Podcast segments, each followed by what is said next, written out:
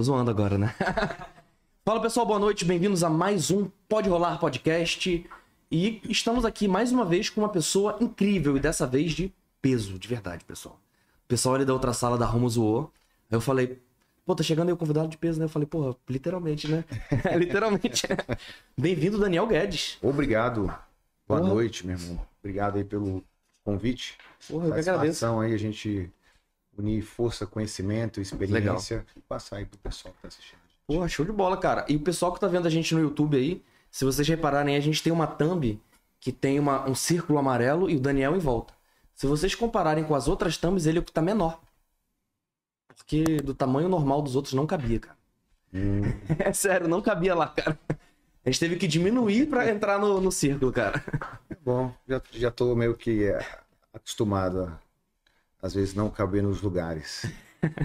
Cara, falando até sobre isso, é, quando eu divulguei lá o, o podcast, não, o trailerzinho lá, muita gente falou, cara, acho que ele não vai conseguir entrar no estúdio, cara. Eu acho, eu acho que isso é um elogio bom, cara, pra quem busca ficar grande. É, verdade. Pode ser que há uns anos atrás, com 20 quilos a mais, eu talvez tivesse mais dificuldade de entrar por aí. Mas agora eu Caraca, tô um tinha cara. 20 quilos a mais. é, agora eu tô um cara fitness, né, Caramba. mais afilado, mais afilado. Caramba. Mudei o meu visual, entendeu? Era Caraca. um cara mais agressivo e tal. Agora eu tô mais, mais light, fitness, outra versão. Caraca, vocês conseguem imaginar ele com 20 quilos a mais? É, já pesei 100, 16 a mais, já pesei 126. Caraca, sinistro meu maior cara. época de forte. Assim, 126 foi o meu maior booking, né? Meu maior trabalho para aumento de peso, de massa. Hoje eu mantenho 109, 110. Temos histórias para contar, mas já competi em 2020 com 89. Aí eu fiz uma missão quase impossível, que foi 89? 89. E 2020 é, É. porra, dois anos e pouco 89. atrás, cara. Que- Aí é o maior desafio, talvez. Hoje, fiz, hoje até perguntaram qual foi o seu pré-contest mais hard, né? Eu falei, cara, todos são hard, mas eu acho que baixar de 109 para 89 em sete semanas, Porra. né? Acho que foi meu maior desafio. Cara, e tipo assim, é verdade que na fase de. é, tem a fase de bu- bulking e Bulking. cutting, né? O booking coach. E, cara, é verdade que no booking fica meio gordinho? Some definição e tal. Então depende de como você faz o seu booking, né? É, eu aprendi, a minha escola veio de sempre fazer um booking com mais qualidade. Então, mesmo com 126, o meu abdômen marcava, Legal. tinha os contornos, né? Não é aquele de Ficava bulking de comer tudo besteira. Acho que nem existe isso, ou existe isso? Existe, existe. Algumas pessoas, elas fazem assim, né? Elas comem muitas calorias, mas calorias sujas, né? Uhum. Eu, sempre, apre- eu sempre aprendi a comer mais comida mesmo, de verdade, em maior quantidade. Então, sempre os meus bookings, os meus, meus coaches, eu, né? Sempre preservei um aumento de peso com mais qualidade. Mesmo fic- ficando pesado, com mais qualidade. Para na hora de secar, não ser tão difícil secar. Porque você já estava assim, já com uma qualidade, o metabolismo ainda ativo, era mais fácil para você começar a fazer os cortes, entrar no cutting. Cara, e é verdade que nessa fase de cutting aí, é, mexe muito com o humor? Mexe total, né? Muito com humor. É por isso que nem todo mundo aguenta. Eu falo que o fisiculturismo ele não é o esporte só da genética, ele é o esporte da mente. Então, quando você começa a fazer restrição calórica, tirar o carboidrato, né? É, começa a baixar seus hormônios do bem-estar, serotonina, dopamina, é, começa a ficar com insônia, ansiedade. Então, assim, é um trabalho muito forte com a mente. A gente tem que se blindar muito com isso, entrar numa bolha, né, para você fazer tudo que tem na sua vida e além de tentar se preparar, porque chega uma fase que você realmente, nessa fase, você não pode sair. Então, é tudo muito calculado, tudo muito programado. Aí, geralmente, quem aguenta mais o processo consegue entrar melhor. Caraca, e tipo assim, como é que é o psicológico, cara? Beleza, tu treinou, tu tá lá, acho que de, de acordo com a categoria, tu sabe o, o seu objetivo ali no palco, né? E aí tu chega, olha pro lado, tu vê que tem um cara, porra, melhor que você. Como é que fica a mente nessa hora? Já aconteceu contigo? Já, cara, toda vez. Parece que é o seguinte, cara, toda vez que eu chego no campeonato, eu sempre achava que eu era o pior. Sério? Cara, eu estou muito pequeno. Aí eu lembro um dia, acho que foi no, no brasileiro, no, no- no meu primeiro campeonato brasileiro em 2013. Aí eu era de categoria até 90 quilos. Aí tinha 60, 65, 70, 75, né? Aí prepara a categoria 70 quilos. Aí levantava os caras. Eu falava, tá merda, bicho. 70 Tamanho desse quilos cara, tá assim. 70 quilos. Meu Deus Caraca. do céu, olha o meu tamanho, eu ficava esperado. Aí prepara 80 quilos. Eu falei, não, meu irmão, não é possível, eu tô na categoria errada. sou muito pequeno para 90 quilos. Prepara... É, cara, eu achava todo mundo muito grande, né? Porque a gente não se vê. É verdade. Então, assim, quando você não se vê, quem é muito visual, é, fica, fica, fica muito perdido com o físico. Você perde peso, aí, cara, meu, meu peso caiu. Aí eu, eu lembro que eu comecei a aquecer, prepara a categoria 90 quilos, que era a minha, eu devia estar com uns 87, assim. Aí começa a aquecer, aquecer, aquecer, aí aquece, aquece. Aí os caras. Aquece cara, que você diz é pra, pra, ficar inchado na hora. É, aí você começa a fazer o pump pra encher a musculatura Legal. e tal. Que a gente entra aquecido, né? Aí os caras, meu irmão, vai no banheiro se olhar. Aí eu fui no banheiro me olhar. Quando eu me olhei, meu irmão, eu me assustei. Meu irmão tava uma pedra. Dobrou de tamanho. Entrou um cara lá na minha categoria. Se ele entrou, já se assustou. Aí já entrou o outro. Falei, irmão, incomodei. Caraca. Aí eu falei assim: não, então acho que eu tô bem. A gente ganha confiança quando a gente se vê. Legal. Mas geralmente, sim, mexe muito com a mente, né? Legal. O esporte mexe diretamente com a mente. Em todos, na, na, no início do pré-contest, na saída, né? Que aí vem a compulsão compulsão, compulsão, seu corpo quer as calorias que você não deu, né? Serotonina baixa, dopamina baixa, quer açúcar, quer comer. Cara, é complicado a compulsão depois. E é normal, tipo assim, acabar um, uma competição, comer bastante assim? Cara, então... eu já aumentei, por exemplo, assim, vamos lá, em uma semana, 20 quilos em uma semana. Só comendo e retendo líquidos sem, sem controle.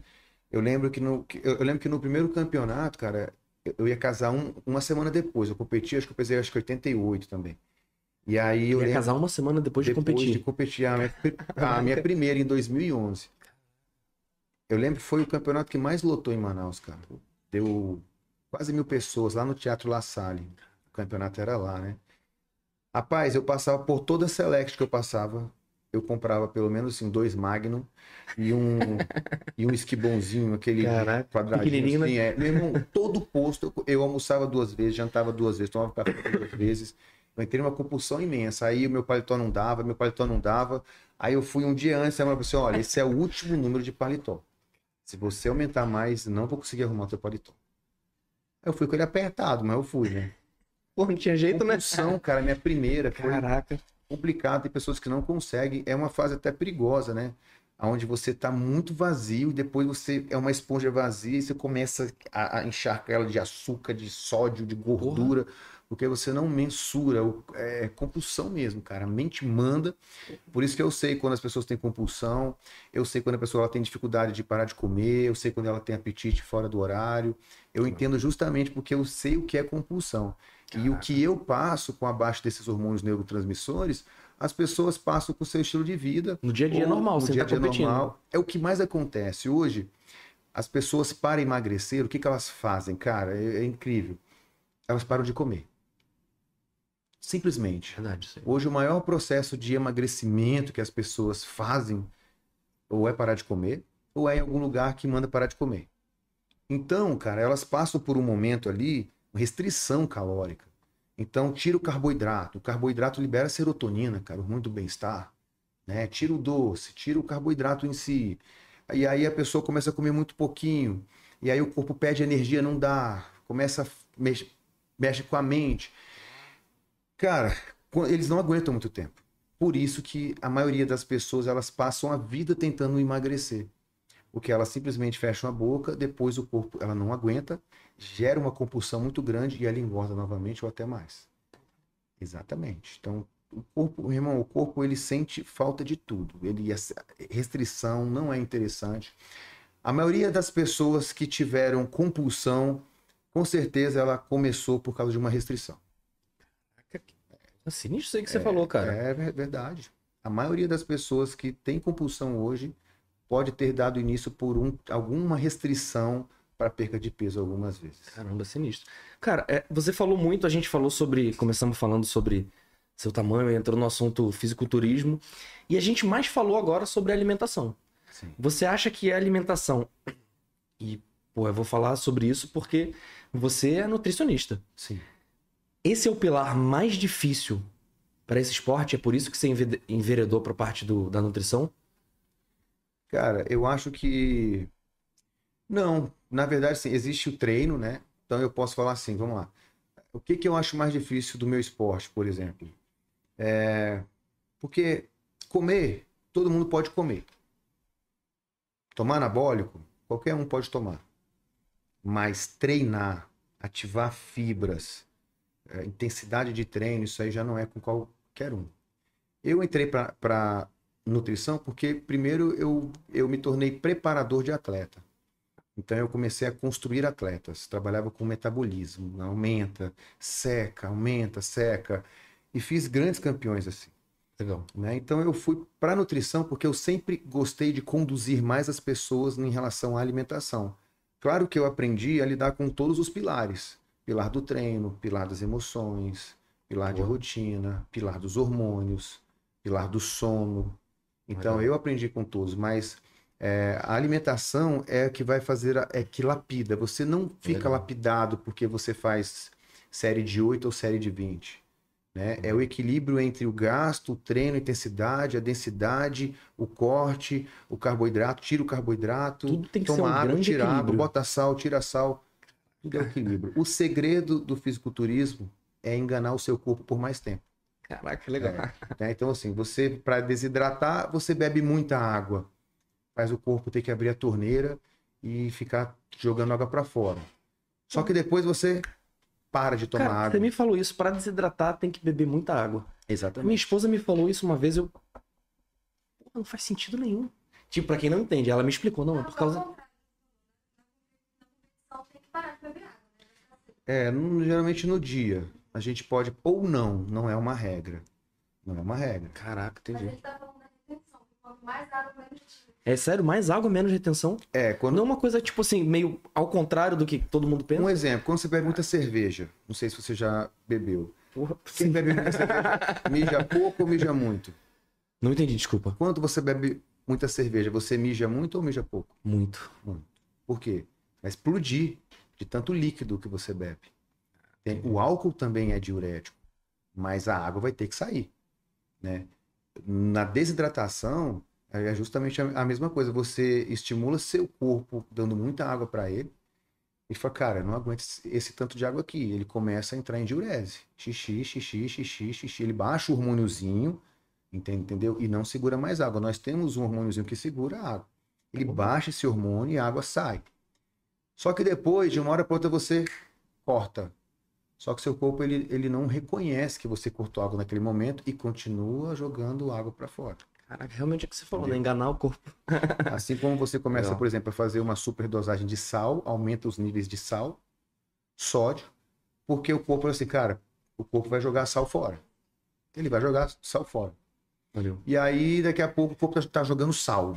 Aí você corta o sal e tá jogando sal com água, vai limpando. Então, você meio, você meio que engana ele, né? Caraca, sinistro. Você falou sobre o equilíbrio, cara. É... Eu, eu estudei na, na AMAN, sabe? Do Exército. Sei. Fiquei cinco anos lá tal, cara. Eu vou te falar, malhava direitinho. E aí, quando eu tava aprendendo a malhar, é, acho que todo mundo, quando aprende a malhar, pensa, cara, o segredo é o suplemento. Aí, você já deve ter conhecido pessoas que acham que é isso. Já. O segredo é treinar e tomar suplemento. Eu Tomar whey e creatina. Também foi assim? Sim. Já tive no meu início, pô. Caraca, o meu era assim, cara. Quando eu ganhei um dinheirinho, a primeira coisa que eu comprei, pô, tinha 18 anos, eu comprei uma blusa do Flamengo, que meu pai era fluminense, não gostava de, de Flamengo. Eu comprei uma blusa e comprei um whey na época, que era conhecido top, o VP2 e tal. PP2. Só que eu tomava e não tinha fome, cara, com ele. Aí beleza, creatina tal, malhava, malhava, malhava e não crescia, velho. Ficava trincadinho e tal, não crescia, cara. Eu não tô crescendo e tal. Aí um amigo meu chegou, cara, mas tipo assim, tu não faz dieta nenhuma, pô, tu só toma suplemento e tal. Eu, pô, acho que é importante, cara. Aí eu fui pra AMAN, aí eu, caraca, ser cancelado pelos meus amigos militares, mas eu vou falar. Fui pro, além disso, eu fui pra suplemento, é proibido, total. Um whey protein é tipo crime lá dentro. Mas eles, eles. Até vou te perguntar o que, que você acha disso, Uhum. quando eu acabar isso aqui. Que. Enfim, depois eu pergunto. Tomava lá os suplementos, tal, whey, creatina, pré-treinozinho e tal. Beleza. Fazia dieta, levava comida de casa pra lá, tal, massa. Pô, gasto energético era muito grande, que tipo assim, tinha aeróbico todos os dias. E aí depois eu comecei a tomar alguns injetáveis lá. Uhum. Crescia, mas tipo, muito menos do que eu poderia crescer, sabe? Me comparando, tá? Eu tentava fazer direitinho. E aí eu percebi que o pilar do sono era muito importante, cara. Muito. Quando eu saí da mão e comecei a dormir melhor, comecei a ter muitos ganhos. Uhum. Aí a gente tá me vendo aqui desse, nesse shape aqui. Enfim, eu mudei um pouco de rota depois que eu casei, na verdade. Mas eu vou voltar, cara, eu vou voltar. E o que eu ia te perguntar, cara? Na AMAN, no Exército de maneira geral, é 100% proibido qualquer suplemento. Mas será que ainda é? Ainda é. É E Porque já foi, já, já quebrou muito esse tabu, né? eles falam que é por causa da possível rabdomiólise em atividades extremas. Hum. Só que, cara, tipo assim, a gente conversando entre si, a gente até pesquisando, até falando com, com esportistas, falando, cara, não faz tanto sentido, cara. Tu acha que faz? Não. Eu acho que se você tem atividade física em extremo, uma rabdomiólise, ela é excesso de atividade física e pouco descanso. Sem dúvida. É um excesso, entende? E a suplementação, ela entra onde, por exemplo, ela foi feita para, por exemplo, atletas, aumentar a performance, aumentar a recuperação, melhorar o descanso, dar mais potência, né, aumentar o nível de proteína, de aminoácidos. Então, assim, na verdade, né? pelo contrário, na verdade, a suplementação ela foi feita para suplementar ah, a falta, talvez, do que a alimentação te proporciona e melhorar os teus resultados e recuperação em treino. Então, é, não funciona assim, não. Eu acho que talvez eles queiram se Quer que você se lasque precaver. mesmo. Pode ser também. Quer moletinho? O cara quer ir lá É. militar e tal, e tomar um BCAzinho, wheyzinho e tal. Não, bicho, Cara, na raça. tipo assim, realmente não pode, cara. Tipo assim, a punição por, por pegar suplemento dentro do armário é detenção, cara. Se tomar Rapaz, quatro é isso expulso. Era igual lá em casa. Minha, minha mãe era assim. Era praticamente parecido, então. Lá em casa tinha que, tomar, tinha que tomar suplemento escondido e tinha que arrancar o preço de tudo, porque se eu olhasse o preço então, ela assim, meu Deus. Porque era aquela coisa, né, cara? Suplemento é bomba. Porra. Ainda é pra muita gente, ainda. Suplemento ainda cara, é tu acha bomba. que ainda é, cara? Ainda é. Um wheyzinho é- é bomba, velho. Rapaz, depende, acredito, depende da cara. pessoa, sim. Rapaz, eu tenho uma professora, tinha, vou falar aqui, de nutrição, especializada em nutrição esportiva. Caraca. Levei ela na sala do, do dono da faculdade. Fui apresentar, e aí ele falou assim: Olha aí, Dan, comprei essa proteína lá nos Estados Unidos, ó. Tal, era uma cinta 6, top. Porra. Eu, pô, top, hein? Aí ela, menino, você vai tomar proteína? Isso faz mal. Não sei o quê. Isso vai dar problema no rim. Não sei o quê. Rapaz, ela começou a dar um discurso de que a proteína ia fazer mal pra ele. Aí ele olhou assim pra mim, eu falei, olha, assim, aí saí com ela, né? Aí depois, essa aí é especialista em suplementação, hein? Nutrição esportiva da tua faculdade, só pra você ter Porra. uma ideia. Pra você ver o quanto que a desinformação é muito grande, né? Caraca. É, ficou no passado, então já teve. O BCA era muito bom, agora o BCA não é tão bom. A glutamina era muito bom, agora não é tão bom. Sai artigos, né, cara? Cai artigos, mas assim, eu sou um cara que usei tudo. Eu experimento tudo. Eu não abandono o suplemento porque sai um artigozinho que fala que não é, que não é legal. Eu não fico repassando o recado de artigo, porque tem um que sai bom, outro sai ruim. Eu faço o teste em mim, cara. Se, pô, funciona, gosto, me recupero, faz bem pro meu intestino. Eu tenho ali os meus usos específicos e não abro mão, porque eu sou muito prático em tudo que eu fiz. Eu já fiz todas as dietas, cetogênica, jejum intermitente. Tudo que eu fiz, eu fiz para sentir e poder falar alguma coisa. Que legal, eu sou cara. Já tive loja de suplementos muitos anos, mais de 10 anos. Então conheço todos, marca, tudo. Já tomei, Legal. já passei mal, já de piripaque, tudo que você imaginar, eu já fiz. Caraca. E realmente tem uns pré-treinos que dão uns Tem, tem. termogênicos.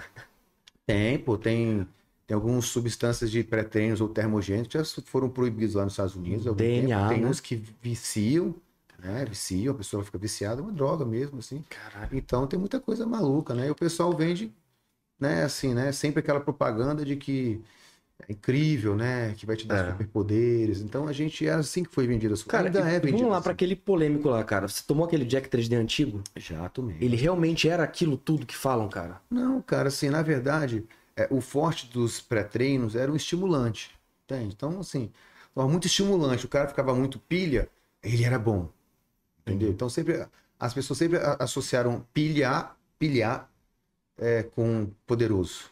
E, na verdade, não era assim. Então, ele era muito pilha, mas várias coisas são. Se você, se você tomar uma dose de pó de Guaraná muito, muito grande, você vai ficar com taquicardia. Verdade. Então, quanto mais taquicardia, mais massa era o suplemento. Era assim, eu já usei todos. Caraca, sinistro. Eu perguntei isso aí porque todo mundo fala desse, desse assunto, né? Pô, o Jack, Jack antigo era foda, era o melhor de todos. E o de hoje em dia não é nada. Tal. É porque ele tinha os proibidos, né?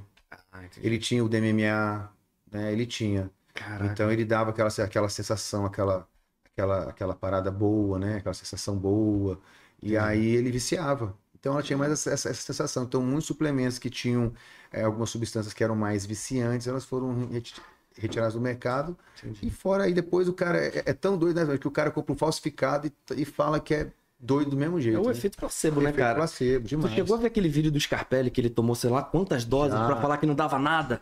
Já, e, inclusive já trouxe o Scarpelli pra cá, né? Sério? Já trouxe pra, pra Manaus, Caraca, eu fiz um eu- campeonato de fisiculturismo uma vez, eu trouxe ele pra cá. Figuraça. Ele é figuraça, mas ele, ele é um personagem, né? Ele é um personagem. Ele é, um, ele é um personagem na frente das câmeras, por trás ele não é. Não, ele é tranquilaço, cara. Caraca. Ele é tranquilaço. Eu falei, rapaz, será que esse cara vai me aprontar aqui e tal, né? De boa. É, porque o presidente queria trazer um atleta e tal. Eu falei, porra, irmão, bora, bora levar a gente. Esse cara tá em alta, né? Vamos, vamos trazer ele pra cá. Rapaz, uma fila gigante pra fazer foto com ele. Muito simpático sempre. Mas ele era um personagem. Caraca, que legal, cara. E dele. deu certo pra caraca, né? Deu muito certo, deu, deu muito certo. E até aí ele tá, tá bem hoje. Ele, hoje ele botou a carcaça, né? Que naquela época lá ele não tinha muito. Só brincava, né? É muito engraçado. Mas ele fala a verdade, né? Fala. Na verdade, assim, ele sempre brincou falando verdade. Era assim as coisas, entendeu? Cara, e a gente falando em personagens aí do mundo do fisiculturismo, fitness, maromba, sempre tem, né, cara? Teve até o Kleber Bambam que surgiu esses tempos aí com aquele trapézio, não foi? É, com os, com os treinos, né?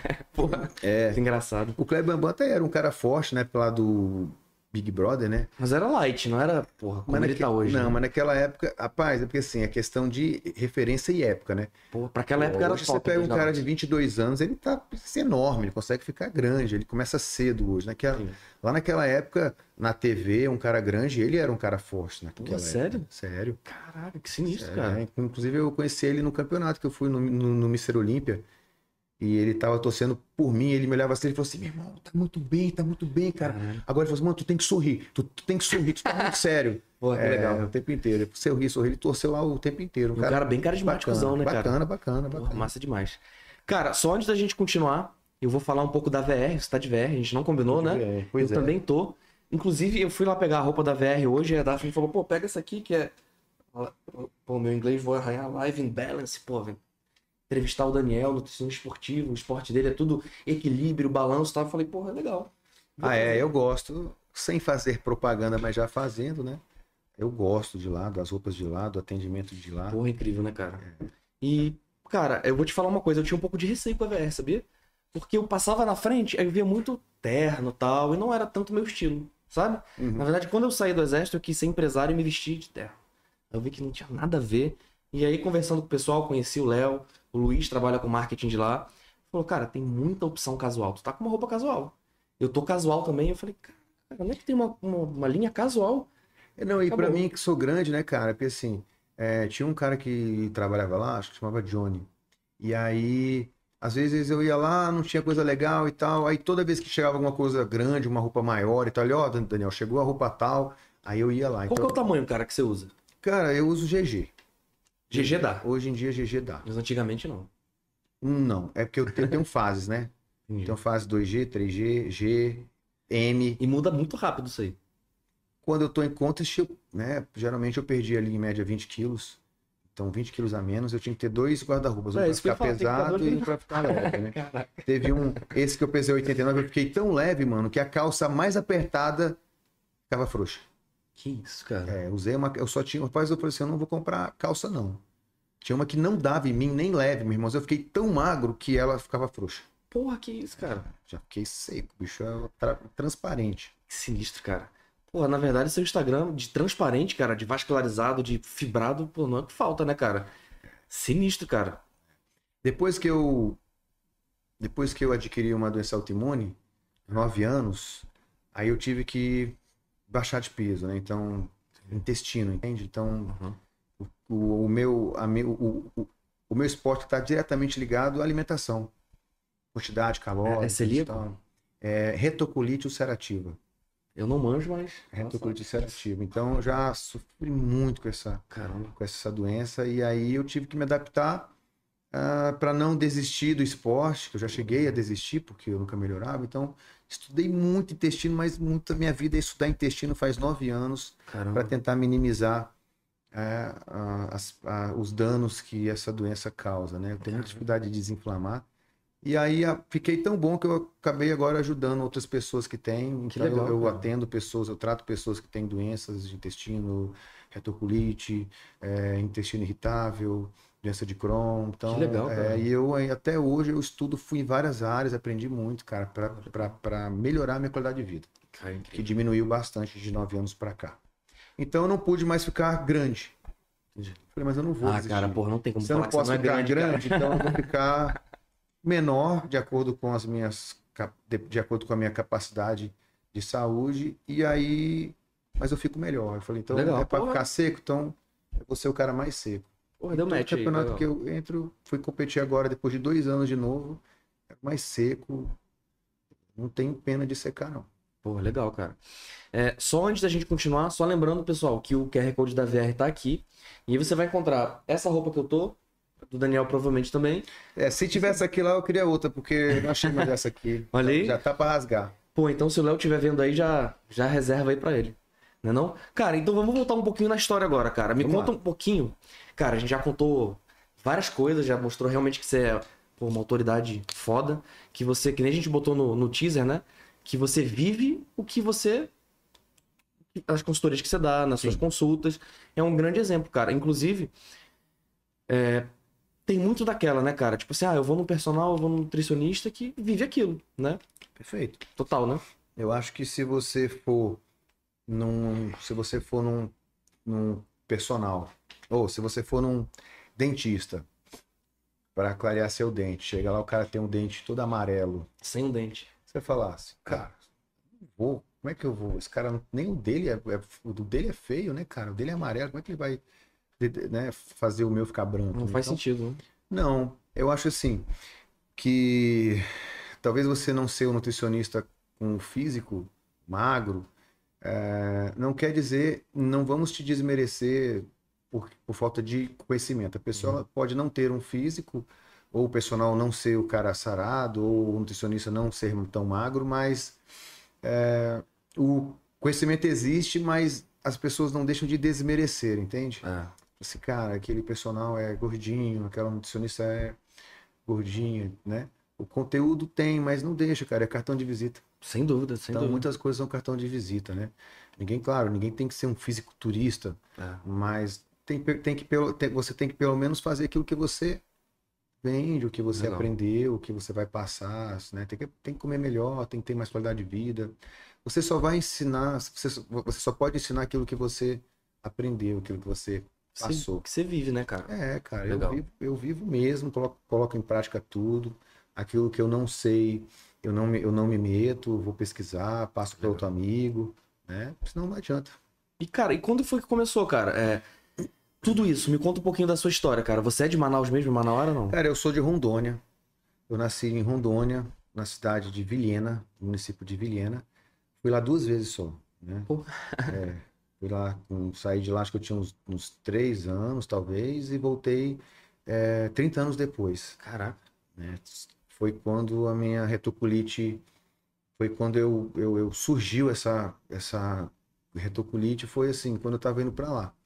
Eu não conhecia lá, eu fui conhecer lá depois de 30 anos mesmo, fui visitar a minha cidade natal, tinha um padrinho, madrinha legal. e tal, e fiz grandes amigos lá em Rondônia, inclusive um abraço lá para Rondônia, galera de Porto Velho ali, tudo. Conheço muita gente ali, levei o esporte para lá, levei pós-graduação de bodybuilding coach para lá, Pô, que legal. é, já fui em evento para lá, né? Tenho atletas, grandes atletas lá, Edmundo Marques. Então eu já movimentei o norte depois que eu fui para lá.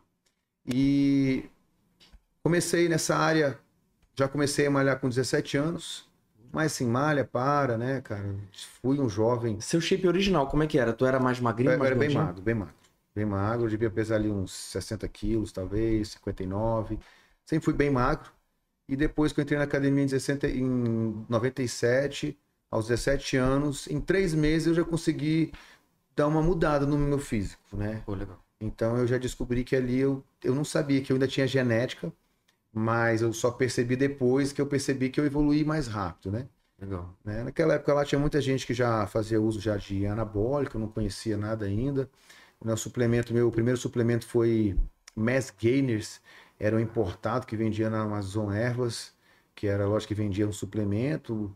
É, Gainers Full, que era Mass Gainers, e tinha algum Mega Mass, alguma coisa assim. Caraca. Não tinha muita coisa. Era tipo hipercalórico. Era, era, um- era um hipercalórico. Hipercalórico. E eu tomava hipercalórico o dia inteiro. Cara, é assim, ó. O meu tio do sul, ele veio para Manaus. Ele trabalhava com Herbalife. Caraca. Aí ele Teve vendeu, realmente uma febre ele muito tinha uma fábrica de bolsa lá, ele, ele era um empresário, cara. Aí ele se separou, aí ele vendeu tudo que ele tinha, mano, e entrou na Herbalife e comprou Caraca. tudo da Herbalife e veio para Manaus. Aí ele fazia reunião e tal, com a galera. Meu irmão, era uma febre e é uma lavagem cerebral, né, cara? Se ele falar com o cara que usa Herbalife, que vende, né? É lavagem cerebral, bicho. Aí ficou lá em casa, né? Rapaz, ele encheu a minha casa de Herbalife, mas era muito Herbalife, cara. Ele, ele era um distribuidor muito, muito grande, né? E aí, cara, é, ele queria que eu vendesse Herbalife pra ele, não sei o que, que eu era, fosse Herbalife e tal. Aí ele teve que ir embora. Aí ele falou assim: Dan, eu vou deixar aqui. E aí você vai vendendo, tá? Aí você vai me passando e tal. Tá bom. Cara, eu lembro que o meu, o meu, o meu guarda-roupa era um guarda-roupa assim de madeira, embutido grande. Cara, devia ter umas 200 latinhas daqueles shakezinhos assim, da Herbalife. Caraca. Como eu queria ganhar massa, né, cara? Aquilo ali era um substituto de refeição, né? É. Então, ali o cara ali passa uma fome do cara, ali passa uma fome do caramba, né? O cara toma Herbalife, meu irmão, pode passar fome. O que que eu, o que eu fazia, cara? Eu fazia assim, café da manhã, shake. Lanche, hipercalórico shake. Eu misturava Caraca. os dois, Herbalife, hipercalórico. Irmão, eu tomava Herbalife e hipercalórico o dia inteiro, cara. Caraca. Irmão, aí eu fiquei com vergonha, porque como eu fui tomando, eu não fui vendendo É. menino novo, né, de 17 anos, e ele, e ele ligava pra mim e eu não, não atendia mais. Porque quando eu abri assim, uma mala, eu falei, cara, ter umas três latinhas aí em cima, o que, que eu vou falar pra ele? Aí ligou pro meu pai, aí meu pai foi lá, cadê os- o suplemento aí do seu tio? Quando ele abriu, não tinha mais nada, já tinha tomado Caraca. tudo. E tava como? Magro, do mesmo jeito. Cara. Seu nada, mano. Aumentei um quilo no final do mês. Caraca. Meu metabolismo era bala, né, cara? 17 anos, aí eu lembro que o, o meu irmão era forte, e aí eu, ele era a minha inspiração, né? Aí tu pensava, porra, mesma genética, né? Porra, se ele conseguiu. É, cara, eu, não- eu, não, eu não- assim, a gente não pensava sobre genética naquela época, né? Eu só ficava bolado assim, porque eu chegava lá com a minha namoradinha, magrinha e tal, aí ele já tava lá sem camisa, né, grandão, aí, teu irmão, é, eu falei, é, ele é bonito, né? Eu falei, é. Aí, mano, assim, eu, eu comecei a perder algumas namoradas pra ele, entende? Porra, que Aí eu falei, meu vacilo, irmão, eu cara. vou começar a treinar, eu vou Porra, ficar tá grande. Eu era só a vara, né? Aí comecei a treinar. E aí comecei a evoluir ali. Aí ganhei, ganhei peso, autoestima, curti a musculação. Então eu aprendi a curtir a musculação. Gostava de ir na academia, de, de botar peso, de treinar da galera. Então eu gostei daquele ambiente, entende? Me fez bem, eu, eu fiquei mais forte, a autoestima subiu, né? Legal. E então, assim, antes do esporte, cara, eu fui o cara da musculação. Então, eu entrei na musculação e depois de muitos anos, com 31 anos, eu conheci o esporte. Porra, legal, É, então, sempre fui o cara da musculação. Aí, né? Sempre fui o cara normal, que todo mundo é, sai, bebe, amanhece, papá, estraga o físico e tal. Sempre fui. Vai malhar destruído depois. Mas amanhecia pro treino, né? Mas eu ia pro treino. Então, assim, eu, eu sempre tive essa paixão pela musculação, independentemente se eu tinha é, bons hábitos ou não. Na musculação eu se- sempre ia. Conheci o esporte é, depois que eu abri uma loja de suplementos, a famosa Amazon Nutri. E aí, muito tempo, conheci sobre tudo, e aí fizeram uma proposta. Daniel, acho que daqui, da gente aqui, eu acho que tu é o melhor. Você quer competir? Eu falei, irmão, não sabia nem o que que era fisiculturismo, nem pose, nem nada. Porra. Aí me botaram na, na jaca, eu comece, me, começaram a me preparar. Depois fizeram eu perder tudo que eu ganhei em uma semana, né? Que foi outro amigo meu. A gente, se preparava. Depois veio o Fernando Maradona, que era um atleta pró, né, do Brasil, assim, naquela época assim, ainda não tinha muito conhecimento. Eu falei assim, irmão, confia em mim, eu vou fazer. Aí ele fez a preparação, entrei, 2000, 2011, estreiei e ganhei. Porra. Lotou, né, cara? Porque era o Daniel da Amazonutri contra um cara muito forte que tinha, eu era fã dele e tal. cara. E aí foi muito, foi muito legal. O Júlio Balestrin, que é um cara hoje famoso, foi o árbitro Caralho. lá, ele estava aqui, então ele viu a, a- a minha primeira competição, e, e inclusive agora no palco junto, ele falou: Eu lembro de você lá em Manaus, hein? Bem Caralho, magrinho que e legal. tal. E aí eu tava competindo com ele no mesmo palco pro, né? Depois de muitos anos. Então, aí eu dei o meu passo ali, comecei a preparar atleta, aprendi a preparar atleta, trouxe o Maradona para cá, começou a fazer consultoria de várias pessoas, saímos de um teatro com um ingresso de 15 reais, fomos para o Manauara com um ingresso de 70 reais. Porra, que A legal. galera da companhia atlética come- come- começou a gostar ali do, do, do, do esporte, começou a mudar um pouco o público do esporte, ganhou forma. 30 dias antes do primeiro campeonato não tinha mais ingresso, Que foda, não cara. tinha mais ingresso. Aí eu voltei em 2000 e trouxe cara de fora, cara. Eu trouxe Vitor Munhoz, já dos Estados Unidos para fazer, que era preparador de Olímpia, trouxe Legal, Patrick cara. Tu. Eu sempre trouxe, eu, eu comecei a ser o cara trazer curso para cá, é, coaches para cá, né? E aí em 2013 eu voltei, ganhei o Amazonense, fui pro Brasil. Foi até assim, né, cara? Eu ganhei aqui pela segunda vez eu competi, ganhei aqui. Meu irmão, foi muito difícil também a preparação. O meu filho, o primeiro filho, tinha seis, tava pequenininho, né? Quando eu competi, ele tinha seis meses. Tipo assim, eu quase não vi ele crescer, fazendo dieta, irritado, né? Trabalhando, aque- aquele jeito. Porque ninguém era atleta. A gente, o atleta tem um hobby, né, cara? A É. gente trabalha muito pra gente poder bancar o esporte, né? E aí eu falei que eu não ia mais. Meu irmão, agora eu não vou mais, vou parar por aqui. Aos 33 anos, que eu estrei com 31, né? Aí veio, aí tinha um atleta grande, atleta de fora, ele era árbitro aqui. Aí ele falou: meu irmão, quem te preparou? Eu falei, foi o Maradona. O que, que você fez? Eu falei, ah, mano, assim, assim, assim. Beleza. O cara ficou, rapaz, você precisa sair daqui. As Ah, pessoas têm que te ver lá fora. Cara, teu físico é muito bom. Eu falei, sério? Ele falou, sério. Aí eu falei, pois é, pô, mas agora já era, eu já parei. Por quê? Porque não dá mais, mano. Muito difícil. Minha esposa já brigando, chateada, já confusão. Aí eu, pra mim, eu já não ia mais, né? Aí ele, ele começou a insistir, não, cara, mas você precisa mostrar seu físico lá fora, no Brasil e tal. E aí ele começou a falar, eu falei assim, Marcelo, Marcelo Causa, ele chama. Marcelo, você vive disso? Ele falou assim, eu vivo. Ele falou assim, eu não. Sou empresário, pô. E eu não vi nem meu filho crescer. Então, assim, cara, pra mim não, não vale a pena, foi muito sacrifício. Aí a, a minha esposa tava perto, a Cássia falou assim, quê? Não. Agora você vai. Caraca, Agora eu quero que você vá. foda. Eu já tinha feito uma lista, assim, do que, que eu ia comer. Por alguns dias, entende? Caraca. E aí, cara, passou ali uns três dias, eu voltei na preparação. Fui lá pra Foz do Iguaçu. Primeiro cam- campeonato brasileiro, cara, e fui top 2. Que foda. Aí ganhei vaga para o Mundial, aí fui em Marrocos. Foda, Aí-. Para ganhar vaga pro Arnold Classic, eu tive que ir para Marrocos. Ganhei vaga pro Arnold Classic, né? É, início um ano antes, o primeiro Arnold Classic que teve, que teve aqui, o Maradona foi lá, ele foi competir. E aí eu, ele me deu um crachá de, um crachá para mim entrar backstage. Irmão, os gringos, americanos. Olímpio, estavam tudo lá, cara. Então, assim, eu fiquei impressionado, né, cara? Eu já treinando e tal. E eu falei assim, cara, ano que vem eu vou competir aqui no, no Arnold Classic. Rapaz, eu fiz, fui lá, top 2 do Brasil. Aí o top 1 não foi pro Mundial. Aí me deram a vaga, porque só ia um. Fui lá para Marrocos, sozinho. Competi em Marrocos, ganhei vaga pro Arnold e no ano que vem eu tava no Arnold. Caralho, Foi o foda. primeiro representante do Amazonas no Arnold Classic. Aí minha carreira começou assim, comecei já a preparar, meus atletas foram todos campeões, sempre campeão. Legal. É, hoje eu me tornei atleta profissional, tem um atleta que é profissional também, que é o Everton Ribeiro, que a gente Legal. conseguiu competir esse ano no mesmo palco, eu estreiei no- na liga profissional esse ano.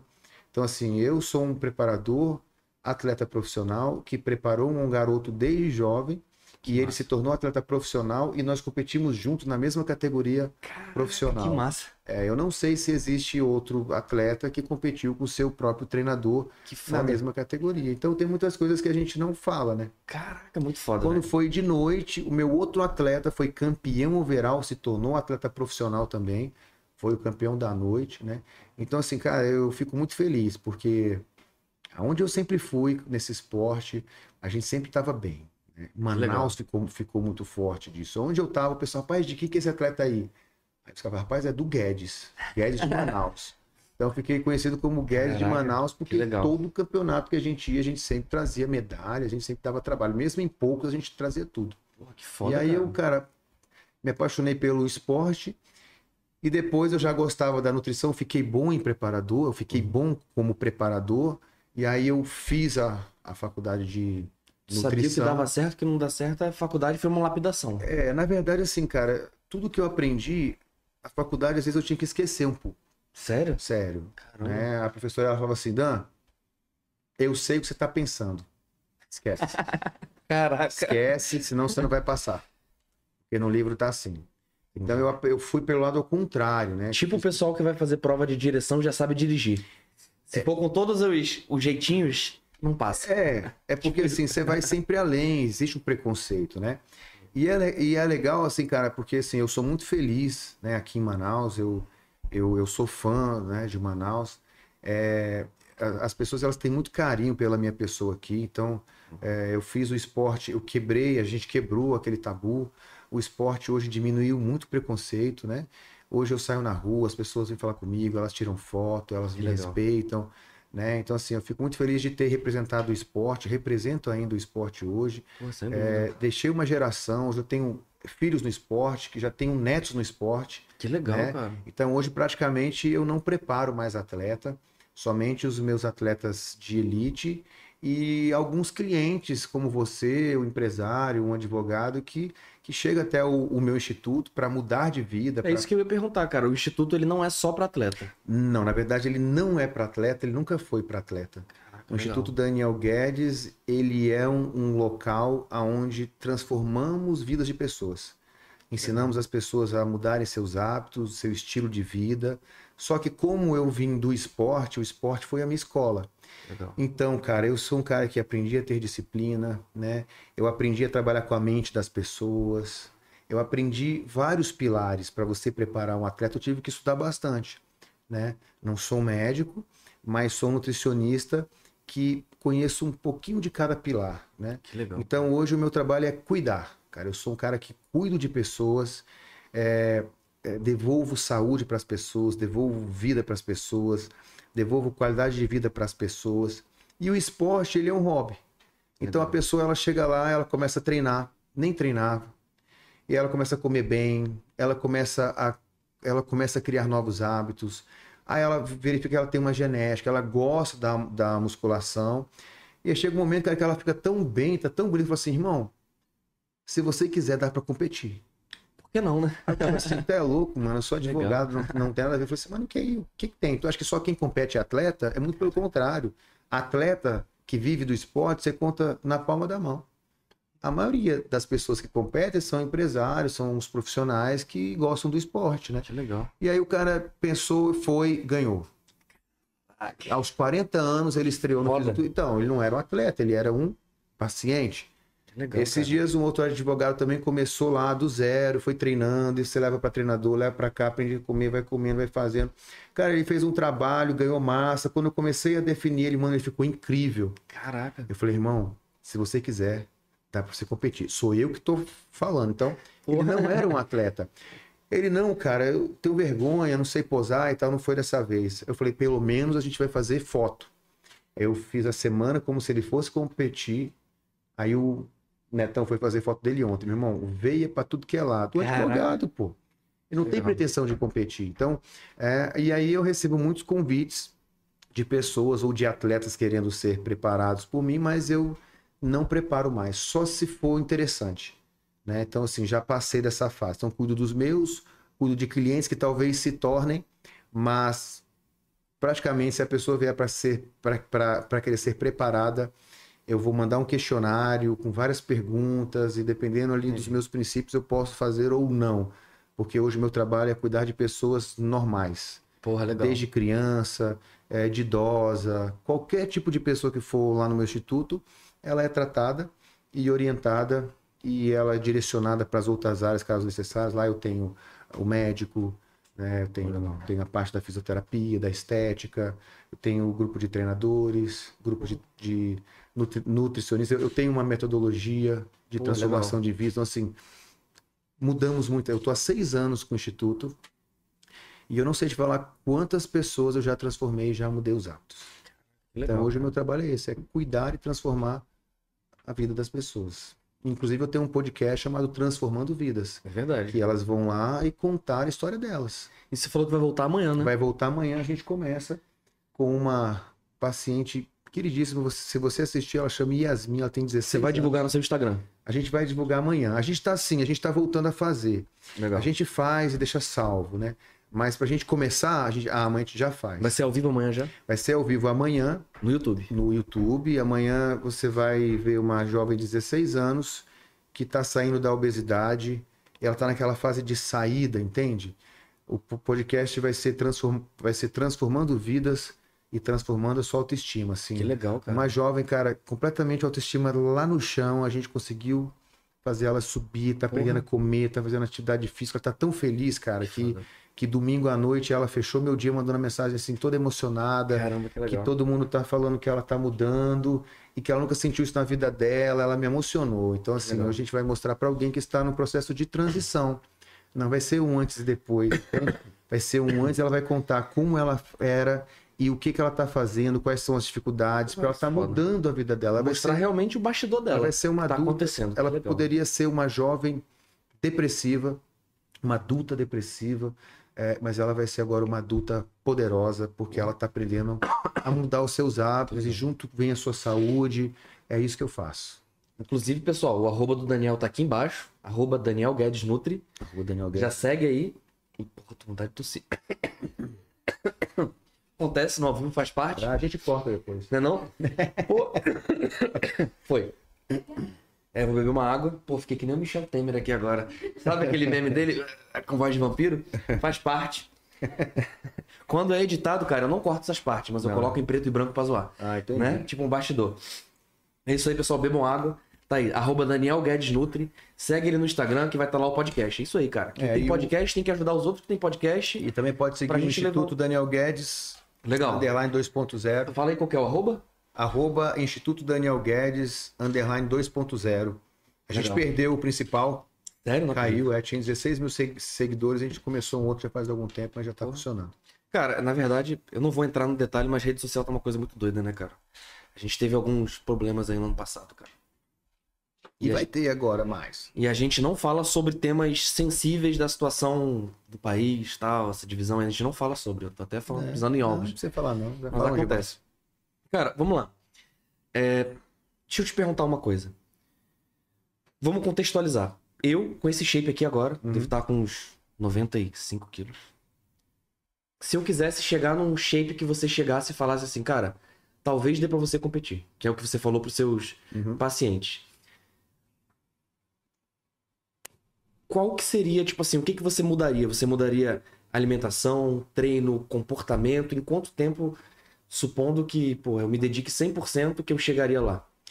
Cara, assim, ó, é, ninguém começa no esporte querendo ser atleta. Tem cara que fala assim, cara, o cara nunca treinou, o cara nunca comeu direito, fala assim, cara, eu quero entrar no fisiculturismo. Cara, não é assim. Tipo assim, primeiro, aprende a gostar da musculação, Legal. que é um esporte. Perguntei Né? isso porque muita gente deve pensar que, caraca, deve ser assim, deve ser, pô, se ele falou isso aí, vai ser rápido, vai ser É, o cara diz, não, eu vou tomar um anabólico e vou ali puxar um ferro e vou ficar forte, vou competir. Então, assim, o fisiculturismo, ele é o esporte da estética. É qualidade muscular, volume muscular, né? Simetria definição, também, né? simetria. Então, existem várias categorias, né? Então, seu biotipo pode se enquadrar em alguma delas. É, nem todo mundo que quer ser fisiculturista, ele pode ser fisiculturista. Quer dizer, ele pode ser, agora o competitivo é outra coisa. Porque realmente a genética está envolvida e a disciplina é a mente. Então é um esporte complexo. Não é só treinar, é posar, tem que treinar pose, é muito complexo, né? Mas assim, vamos lá. Você primeiro você precisa mudar seus hábitos. Eu sou um atleta que tem um estilo de vida e ensino isso para todas as pessoas normais que querem melhorar o seu estilo de vida. Eu ensino elas a comerem, Legal. eu ensino elas a fazerem uma atividade física, né? Eu ensino elas a, eu ensino o que que é a proteína, o que que é o carboidrato, por que que serve cada um, porque a maioria legal. das pessoas não sabe. Então assim, a pessoa já tomou todos os, ela sabe o nome de todos os remédios para perder o apetite, para emagrecer, menos o que é proteína. Menos o que é a função delas, né? Então hoje eu ensino. As... Então, assim, primeiro começa a treinar na sua, a sua musculação. Aí você começa a comer bem, pra... porque assim, é. Vamos falar, se você precisa de material de construção, proteína, carboidrato, entende? Você vai se desenvolvendo, verifica se tem uma genética. Depois que você estiver organizado, saúde organizada, tudo bonitinho. Daniel, eu queria mais. Eu queria mais performance. Então a gente pode se reunir com a minha equipe para melhorar seu poder genético. Aumenta sua testosterona. Legal. Aí todo o seu poder aumenta novamente. Aumenta sua força, aumenta sua performance, sua recuperação, seu gasto calórico. E você começa a ter um físico mais construído, tá? Legal. E aí, dependendo da sua linha, da sua cabeça, você, cara, dá para você ir nessa categoria X. Pô, legal. E aí a gente vai, a gente vai brincando, a gente se diverte. Né? Eu, prepe- eu- eu preparo um pessoal lá de Las Vegas, eu tenho vários clientes lá. Que E aí, por exemplo, teve um que eu fui lá uma vez competir, há cinco anos atrás. Cara, é, ele era casado com a minha prima, chamou Denis. Gente finíssima. Virou meu primo. Cara, chegou lá, o que, que eu fiz pra ele? Ele me recebeu tão bem que eu fiz uma dieta pra ele. Legal. E o Leandro Portela, que é, meu, que é o meu amigo, um treinador também, foi junto comigo. E ele fez um treino pra ele. Beleza. No ano passado ele competiu. Sinistro. Ele mudou todo o estilo de vida dele a longa dis- distância. Então ele era um cara muito magro, Legal. ele tinha uma ginecomastia grande, não tirava a camisa pra nada. Ele, acho que foi no Circo do Solé, o cara do o preparador do Circo do Solé passou por ele lá uns hormônios e ele ganhou peito, ginecomastia, aquela glândula que cresce. E Como eu é que faz pra resolver isso aí, cara? É Cara, cirurgia? ele fez cirurgia. Cara, eu cheguei lá e falei, mano, que isso? Mano, acho que foi um negócio que eu tomei e tal. Magrinho, mano. Aí ele começou a comer, começou a treinar, começou a comer, começou a fazer consultoria, fez meus cursos online, Que legal. curso de preparador de, atleta. Cara, ele virou um, um influenciador. Ele mudou o estilo de vida dele, se sentiu muito bem. O filho dele que mora no Brasil, novinho, treina, é fã do Nossa, cara. pai dele. Olha só a mudança que você faz. Total, cara. Ele chamou vários amigos já, né? E ele competiu no ano passado, ganhou. Hoje ele treina na academia do Jay Cutler, que foi um dos campeões do Mr. Olímpia. Jay Cutler é história. Já treinou com o Jay Cutler. Ontem a gente tirou foto com o Jay. O Jay falou assim: Cara, eu quero marcar um treino com você. Então, assim, ele tava com a chave da academia do Jay Cutler lá, em- lá em Las Vegas, pra você ver como as coisas tomam é, uma dimensão muito grande, né? Caramba, muito. E, e o esporte me deu grandes amigos, né? Então, hoje ele ajuda pessoas, ele influencia pessoas, é, indica pessoas. Então, hoje, como eu te falei, ele é um cara que tinha uma vida normal, que começou a fazer o que eu faço, o que eu Que comecei a legal. fazer quando eu era jovem. E a gente foi, como a gente eh, já errou tanto, então hoje eu não deixo ninguém, errar. Que então legal, hoje cara. a gente já tem um caminho melhor para se seguir. E ele Nossa. foi, vai voltar a competir agora esse ano mais dois campeonatos. Trabalha na Chanel, né? Então é um cara assim que trabalha bastante. Então para você ver, é um esporte, pô, é um hobby, Legal. né? O pessoal, cara, você ganha dinheiro com esporte? Eu assim, não, não ganho, cara, né? É, indiretamente sim, mas eu não vou competir porque vai dar uma premiação. É. Eu já, eu já tive alguns prêmios. A gente vai porque a gente gosta, cara. Porque tem coisas que o dinheiro não compra. Verdade. Né? Tem cara que fala assim, pô, o tanto que você já, você já investiu aí, era pra você ter uma Ferrari. Eu falei, tá, cadê a tua? Você não É. tem físico e não tem uma Ferrari. né? Então, en- então, assim, é o que a gente gosta, pô. Legal. Né? É se desafiar, é se vencer, né? Então, acho que me ajudou muito a controlar a minha doença. Que legal, minha não, cara. porque ela já tá saindo, eu vou ser curado em nome de Jesus. Show de bola.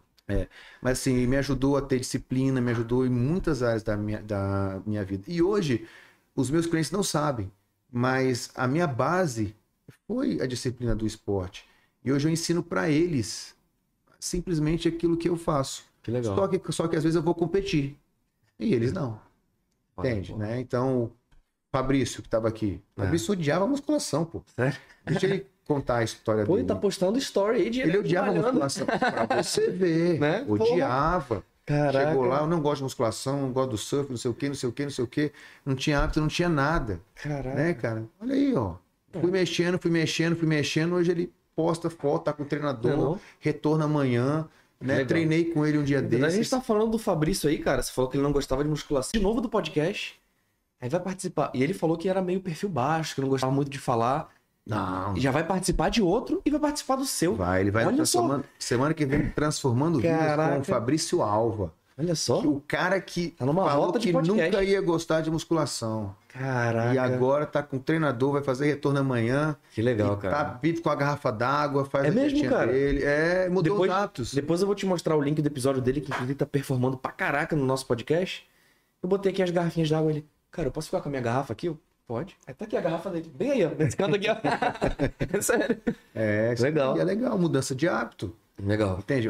Sabe o que é comer, sabe, sabe o que é proteína, né? Ele já sabe que para perder peso ele não precisa ficar sem comer, Que legal. né? Eu fiz uma live essa semana só sobre emagrecimento. Se eu fizer uma pesquisa assim, o que, o, o que as pessoas mais querem saber? Ganhar massa ou emagrecer? É emagrecer, pô. Elas querem saber mais sobre emagrecimento, Verdade. né? Porque tá todo mundo acima do peso. Não tá todo mundo magro. Né? Assim como eu cuido de um, jo... de um rapaz que ele pesava 58 quilos com 1,95m, Porra, Né? 58 quilos É. com 95. 95. Assustador. Era tipo essa softbox aqui, ó. 15 anos ele sem tirar a camisa. Ele tá lá no podcast, trans- transformando vidas. Ele saiu de 58, hoje ele pesa um cento e pouquinho. Caraca, né? velho. E foi fazendo o trabalho. Então, assim, cara, são muitas histórias, cara. O, o, o- o procurador que só estudou a vida inteira, cara, sem sono, com insônia, estressado, achou o esporte como, como auxílio, um escape. Caraca. Então, assim, cara, a Organização da Saúde diz que atividade física é um hábito de higiene. Que Tu toma banho todo dia? Sim. Você tinha que fazer uma atividade física todo dia. Não importa, não é para musculação. Musculação é uma atividade física só. Caraca, que legal, cara. Né? Você pode subir uma escada, você pode caminhar, você tem que ativar seu corpo. Né? Manaus, de novo, cara. Se não é a primeira, é a segunda capital da obesidade, de novo, pô. É, cara. Então, assim, é, hoje as pessoas elas querem emagrecer. Não, na verdade, assim, elas querem ser emagrecidas. Elas não querem emagrecer. Elas querem emagrecer. É, tipo isso. é. Tomar um remédio. Por quê? Porque tá todo mundo, cara, viciado em comida. É o assunto que eu mais toco, cara. Olha só, vamos lá. Daniel, o que que eu faço para emagrecer? Vamos pensar prático, simples e que ninguém pensa. Tá, o que que você faz para engordar? Come muito e não faz atividade física. Perfeito. E qual seria a solução para emagrecer? Diminuir a comida, melhorar a alimentação e fazer uma atividade física. Pronto. É meio óbvio, né? É, mas não. né? Porque ninguém quer parar de fazer isso. Porque já estão, já tá todo mundo viciado em comida mesmo, pela sensação que ela dá. Então eles querem ir atrás de alguma coisa. Cada vez mais tá mais viciante, mais hiperpalatável. mais, cara, mais, né? Estão mexendo mais com a parte neurotransmissora. Quanto menos, as- quanto mais mal as pessoas comem, o cérebro fica pior. Os hormônios neurotransmissores piores. Sono acaba. Sono é o segundo pilar de, de qualidade de vida. Sono segundo, alimentação primeiro. A alimentação ferra com o intestino, sono ferra com o intestino, ferra com o hormônio, ferra com a cabeça, No né? final, Hábito. Então, assim, é um complexo de pilares. Eu trabalho em cima dos pilares. que legal. né? Cara, deixa eu te perguntar uma coisa. Uma pergunta até um pouco genérica, mas que uma vez a Daphne perguntou pra mim. Não é que ela perguntou pra mim, cara, é que eu me questionei assim, sabe? Ela, pô, ela se formou em medicina agora, ela tá indo pra parte da, da medicina integrativa, ela pensa em fazer nutrologia, é o sonho dela. Legal. gosta muito. E, cara, ela falou, pô, tem que fazer pra ficar saudável, pra isso, aquilo. Aí eu parei assim. Cara, o que é ser saudável pra mim? Quando que eu sei o que é saúde? E aí eu cheguei a uma resposta, cara. Qual é? Tipo, pra mim, Pra você. era não estar doente. Quando eu tô doente, quando eu tô gripado, eu, caramba, era tão bom aquela sensação de não estar gripado, tá ligado? Uhum. Aí ela me falou várias outras coisas. Eu. Caramba, faz sentido o que ela falou. Ela falou que é a disposição, é, pô, você se sentir. Várias coisas, cara. Eu queria Uhum. perguntar pra você, cara. O que, que é a saúde pra você? Cara, o que que é saúde? Saúde, cara, é você ter mais qualidade de vida. É você ter mais energia. É você ter uma mente mais equilibrada. É você poder se descansar melhor num sono. É você poder se sentir forte. Entende? É você poder, é você, é você conseguir resolver problemas. É você, isso é estar saudável, entende? Né? Estar saudável não significa que você não vai ter problemas que você não pode ficar um pouco ansioso, um pouco na depressão, um pouco triste, né? Porque isso faz parte do nosso processo, da nossa mente. Mas estar saudável é você poder se sentir vivo para viver mais, com mais energia, com mais alegria, mente forte, né? Isso é sábio. Comer saudável, né? Que tá- as pessoas também elas confundem muito. Comer saudável, as pessoas acham que é simplesmente tirar o sal, tirar o açúcar, tirar fast food. né? Cara, na verdade, não é isso, né, cara? Comer saudável é você fazer as melhores escolhas, Porra, né? mas também poder se permitir a fazer aquilo que talvez não, não seja mais saudável. Porque aquilo naqueles momentos fazem bem, então é saudável. Saudável para a mente, né? Você ali, pô, você vai comer um bolo que a sua avó fazia, que você lembra da sua mãe.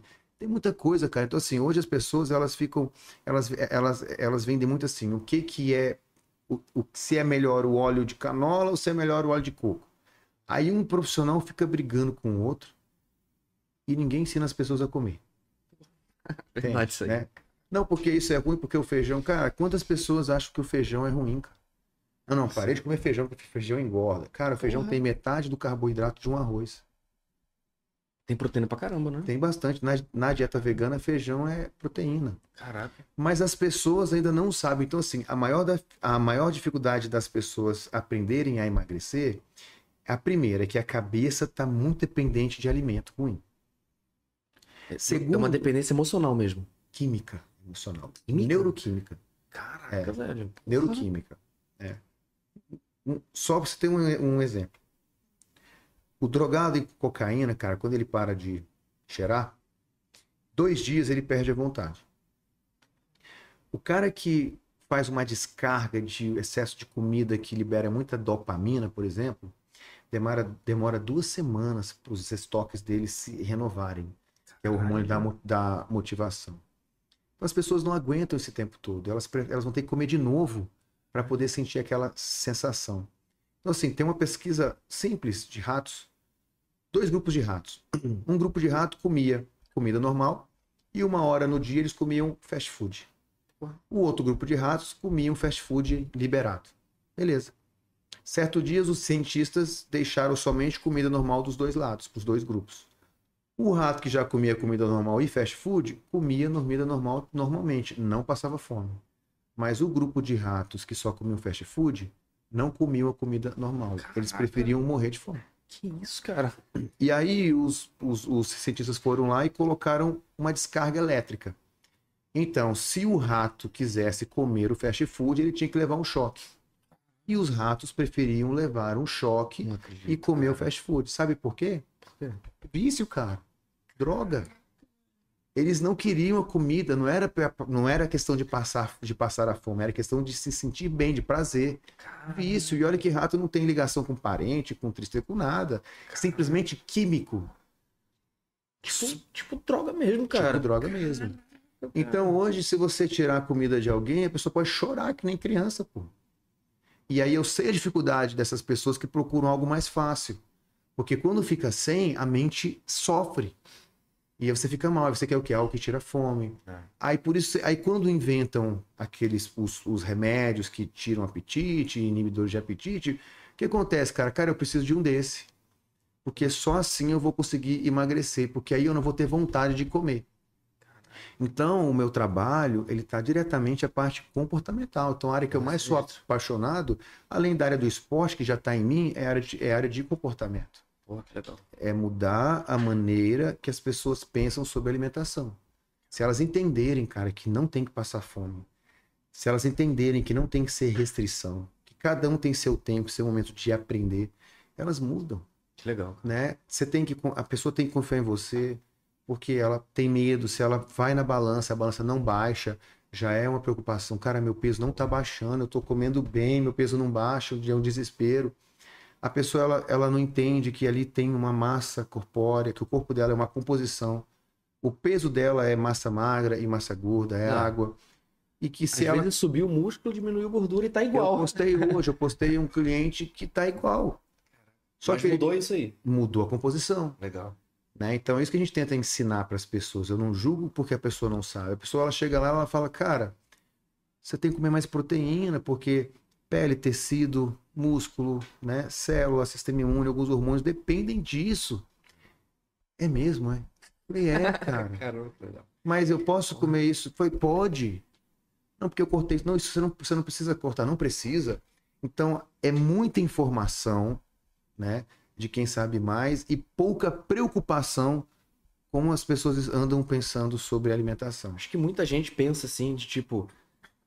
Cara, é, eu acho que ainda tem muita gente que pensa. Eu, eu não posso falar por mim porque eu não penso mais dessa forma, mas já pensei muito. De tipo, vou no nutricionista. Porra, caraca, vai cortar tudo, vai passar um monte de ingrediente caro, meu Deus, É. ferrou. As pessoas têm trauma já, É. né? Trauma. Geral- geralmente as pessoas vão comigo quando já foram com todos. Porra. Cara, você é a minha última esperança. Eu preciso emagrecer. Eu falei, não, eu não, eu não vou te emagrecer, eu vou te ensinar a emagrecer, Legal. né? Daniel, eu queria perder 15 quilos nesse mês. Dois meses eu preciso, pelo menos isso. Falo, olha, eu posso fazer você perder 20. Não tenho medo de fazer você perder. Mas no mês que vem você vai engordar 25. Porra. Porque a restrição você aguenta por um tempo, mas a compulsão é eterna. Entende? Beleza. Eu falei, cara, se você, você quer perder 15, beleza. Mas você quer perder 15 quilos de quê? Aí que as pessoas se perdem também. É, de peso. Só que eles não entendem que dentro de uma composição corporal, desse peso, existe a massa gorda e a massa magra. E que a massa magra, ela gera metabolismo. Então as pessoas, num processo desse de restrição, elas acabam perdendo peso, só que elas não sabem o que, mas elas veem na balança que elas estão mais leves. Então, beleza, até ali Porra. elas. E acham que estão saudáveis. Na verdade, não estão. Então, assim, cara, tem muito processo que a pessoa posta lá uma plaquinha, perdi 15 quilos, perdi 20 quilos. É dois meses. Eu falei, cadê a plaquinha do terceiro mês? Não existe. Não existe mais, cara. Caraca. Porque ninguém vai aguentar passando fome por mais tempo. Nosso corpo não foi preparado para sofrer, para passar fome assim. Caraca. Não aguenta por muito tempo. Então, não são estratégias que sustentam. Porra, Então, pode perguntar, cara. Todo mundo que tomou remédio, tirou o remédio, voltou para os mesmos hábitos. Então, assim, a mudança de hábito, ela é o o segredo para as pessoas aprenderem a emagrecer, a ter mais saúde, né? Só que ninguém quer fazer o básico muitas vezes. As pessoas têm pressa. É. Aí eu falei pra ela, você quer perder 15 quilos, tá bom. Mas vamos pensar o seguinte, vamos perder 15 quilos de gordura, ok? Beleza. Se você perder 2 quilos de gordura por mês, parece que é pouco, né? Mas um ano passa rápido. Se você perder 2 por mês, em um ano são 24 quilos de gordura. E você aprendeu a comer, porque você não vai ter que sofrer que nem um condenado e passar fome para você emagrecer os 15 de uma vez só e você consegue treinar porque você tem energia, a sua cabeça fica boa porque você está comendo carboidrato. Eu vou te ensinar o processo. Aí ela, tá bom, aí ansiosa porque baixa peso, não baixa peso direito, sei o que e tal. Quando ela percebeu, mano, ela mudou, perdeu 5 de gordura, ganhou 5 de músculo, tá com o mesmo peso, cara. Só que é, Caraca. é outro físico Porra, totalmente né? diferente. É outro físico. Então, assim, é assim que eu trabalho, cara. Eu acredito que é- é ajudar as pessoas a entenderem diferente, elas, elas acreditarem que é assim, elas vão conseguir mudar. Legal. Porque ninguém quer fazer o básico, né? Pô, se você fizer lá um, um um arrozinho com feijão, um bifinho, uma salada, cara, pô, isso é comida, pô. Funciona. funciona. Sério? É sério, pô. Por que, que nunca ninguém faz o básico?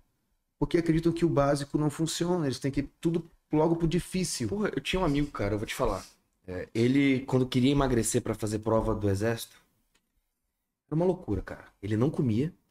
E aí, à noite, ele tomava água com gelo de couve batida no liquidificador. É isso aí. Ele falava.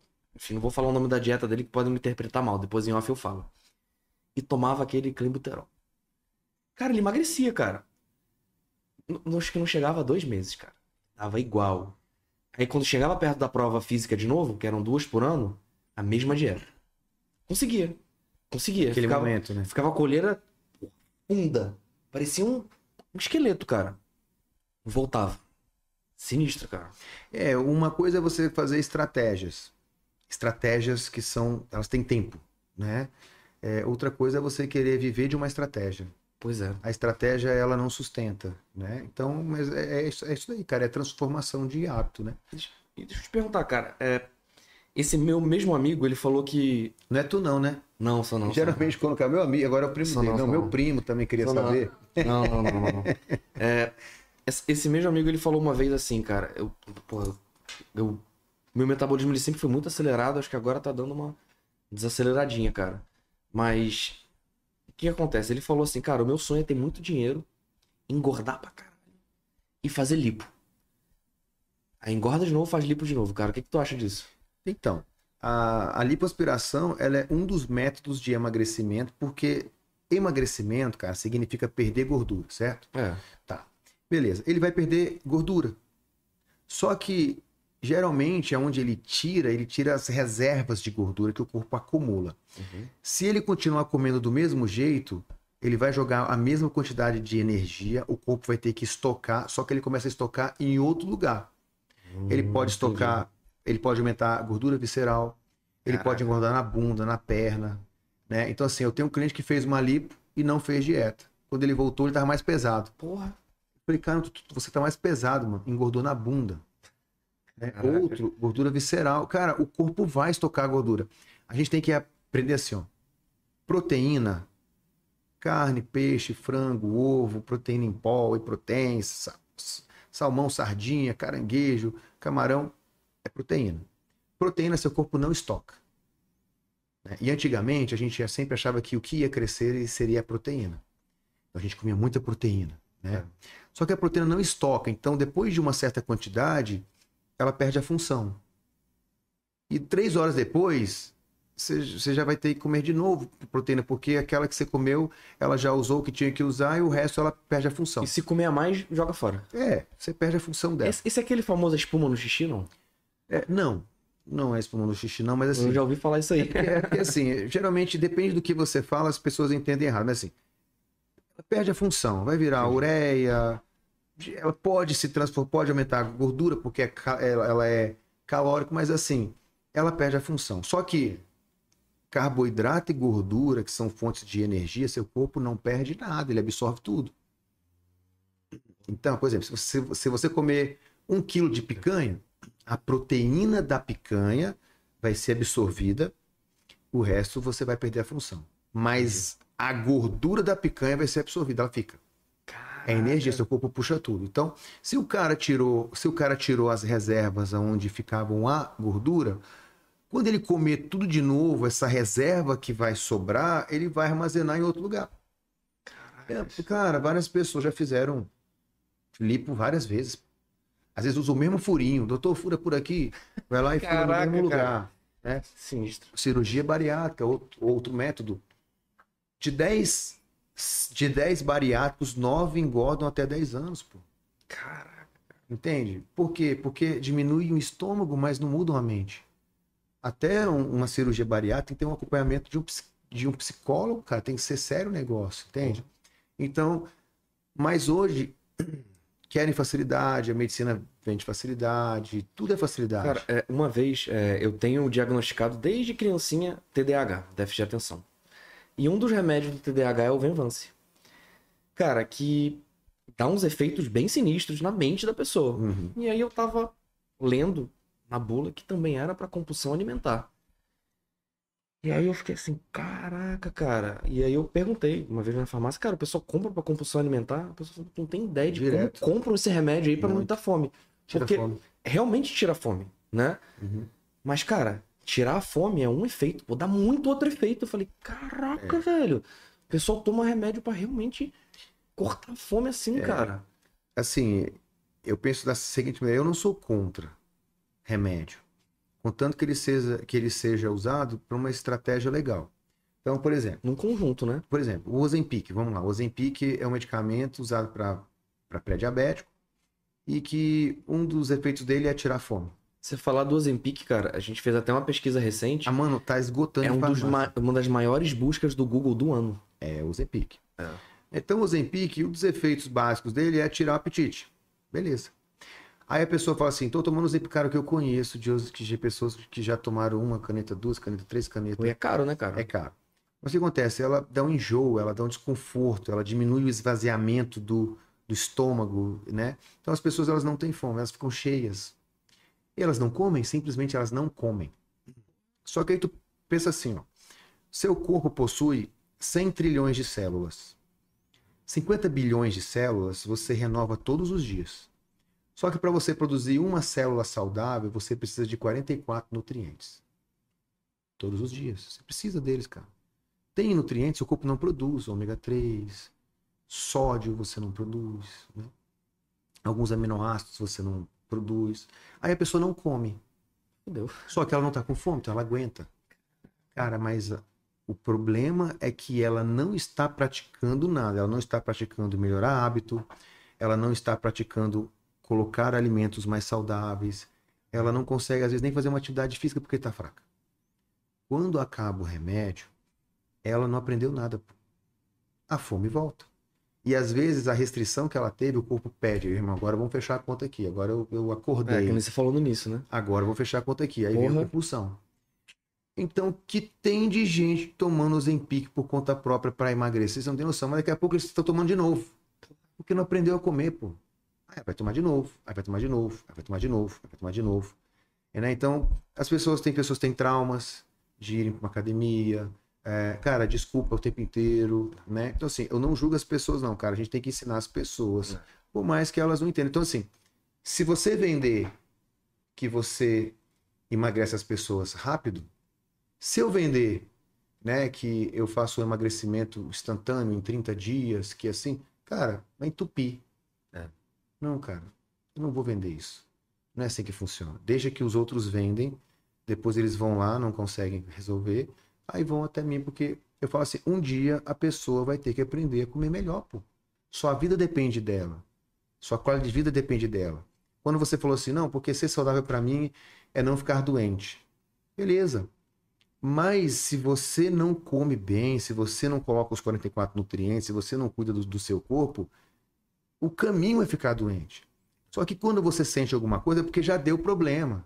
Verdade. Então hoje, cara, a gente está em cima da nutrição preve- preventiva, da medicina preventiva, para prevenir que a pessoa tenha alguma coisa. Só que como as pessoas não querem parar de comer, porque elas já estão viciadas, não querem ter o tempo na rotina e tal, quando elas sentem alguma coisa, cara, já deu problema. Aí tu vai ter que tratar, né?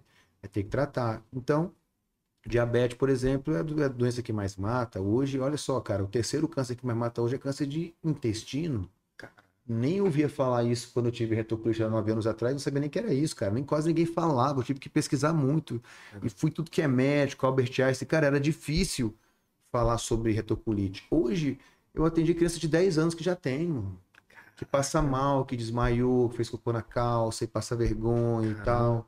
Senhor, senhora, pessoas estão tendo demais doença de intestino. Tá tudo tá completamente ligado ao que você bota dentro do seu corpo, como é que você cuida das suas emoções. E vai virando, cara, ali um furacão. Bola de neve, né? Uma Caraca. coisa vai tirando a outra. Tem, tem um intestino, tá ligado com o teu cérebro. Né? Daqui a pouco as pessoas também assim, cara, não adianta você tomar o melhor suplemento se o seu intestino não tá absorvendo. O cara assim, Daniel, qual que é o melhor suplemento? Eu falei, depende. Pessoal corpo, chega perguntando isso? teu corpo vai absorver? Porque se você tá cuidando da sua saúde, você tá comendo bem, como é que tá? Cara, não adianta, eu, eu tive essa doença. E só eu sei o que é perder a qualidade de vida. Só eu sei o que você 30 dias e sangrar no banheiro. Só eu sei o que você não conseguir sair de casa porque tu tem medo de passar mal no trânsito. Só eu sei, meu irmão, entrar no avião, o avião decolar e falar assim, Senhor, que eu não te quero ir no banheiro agora. Porque é para ficar sentado. Porque eu não consigo segurar. Porque eu perco a minha flora intestinal. Então eu falo assim, cara, não queira perder a sua qualidade de vida enquanto você ainda não está sentindo nada. Não é para sentir. Porque se alguém pudesse ter me prevenido, ter me avisado, cara, eu tinha feito, largado o esporte, se fosse isso, tudo. E aí, como ninguém conhece o meu esporte, como ninguém sabe como é que funciona a questão de hormônio e tal, então ninguém sabia cuidar de mim. É, que perguntar pra quem, né? Fala, tu vai ter que tirar isso daqui. Eu falei, por quê? É, Então, eu acho que eu vou te passar para outro especialista. Aí eu chegava lá, não, porque. Então, assim, ninguém sabia tratar. Será que era hormônio? Aí eu fui estudando. Entende? Então, Legal. é, eu fui pro. Eu competi o Olímpia agora em São Paulo, quatro meses de preparação, estresse, tal, tudo, hormônio, tudo que uma preparação pede. Aí eu, não satisfeito, fui, com, fui encerrar minha carreira na Argentina, 15 dias depois. Voltei pra dieta e tal, turma e tal, estresse, papai e tal. Cara, eu saí da Argentina e vim para Manaus. Dois dias depois, eu esqueci que eu tinha, eu esqueci que eu não estava indo no banheiro. Eu tive uma remissão da minha doença no meio do temporal. Caraca. Entende? Só pra você ter assim, como é muito louco as coisas, né? Eu já tava já com uma outra médica, que tinha uma outra linha da medicina, com florais, tal, trabalhando mais com mente, concentração. Então, assim, cara, a medicina é muito ampla. Então, assim, hoje eu tenho amigos médicos, mas eu, eu meio que desisti um pouco da medicina tradicional em relação a remédio. Nenhum remédio funcionou em mim. E todo mundo queria que eu tivesse, que eu tinha que parar de fazer o que eu faço. Falei, cara, peraí, vai ter que alguém vai ter que me provar. Então eu fui estudando e fui testando e põe e tira. Aí o cara falou assim: rapaz, o Daniel Guedes lá de Manaus, o cara vive seco, né? É porque, bichão, eu aprendi a controlar a minha vida e o que eu como.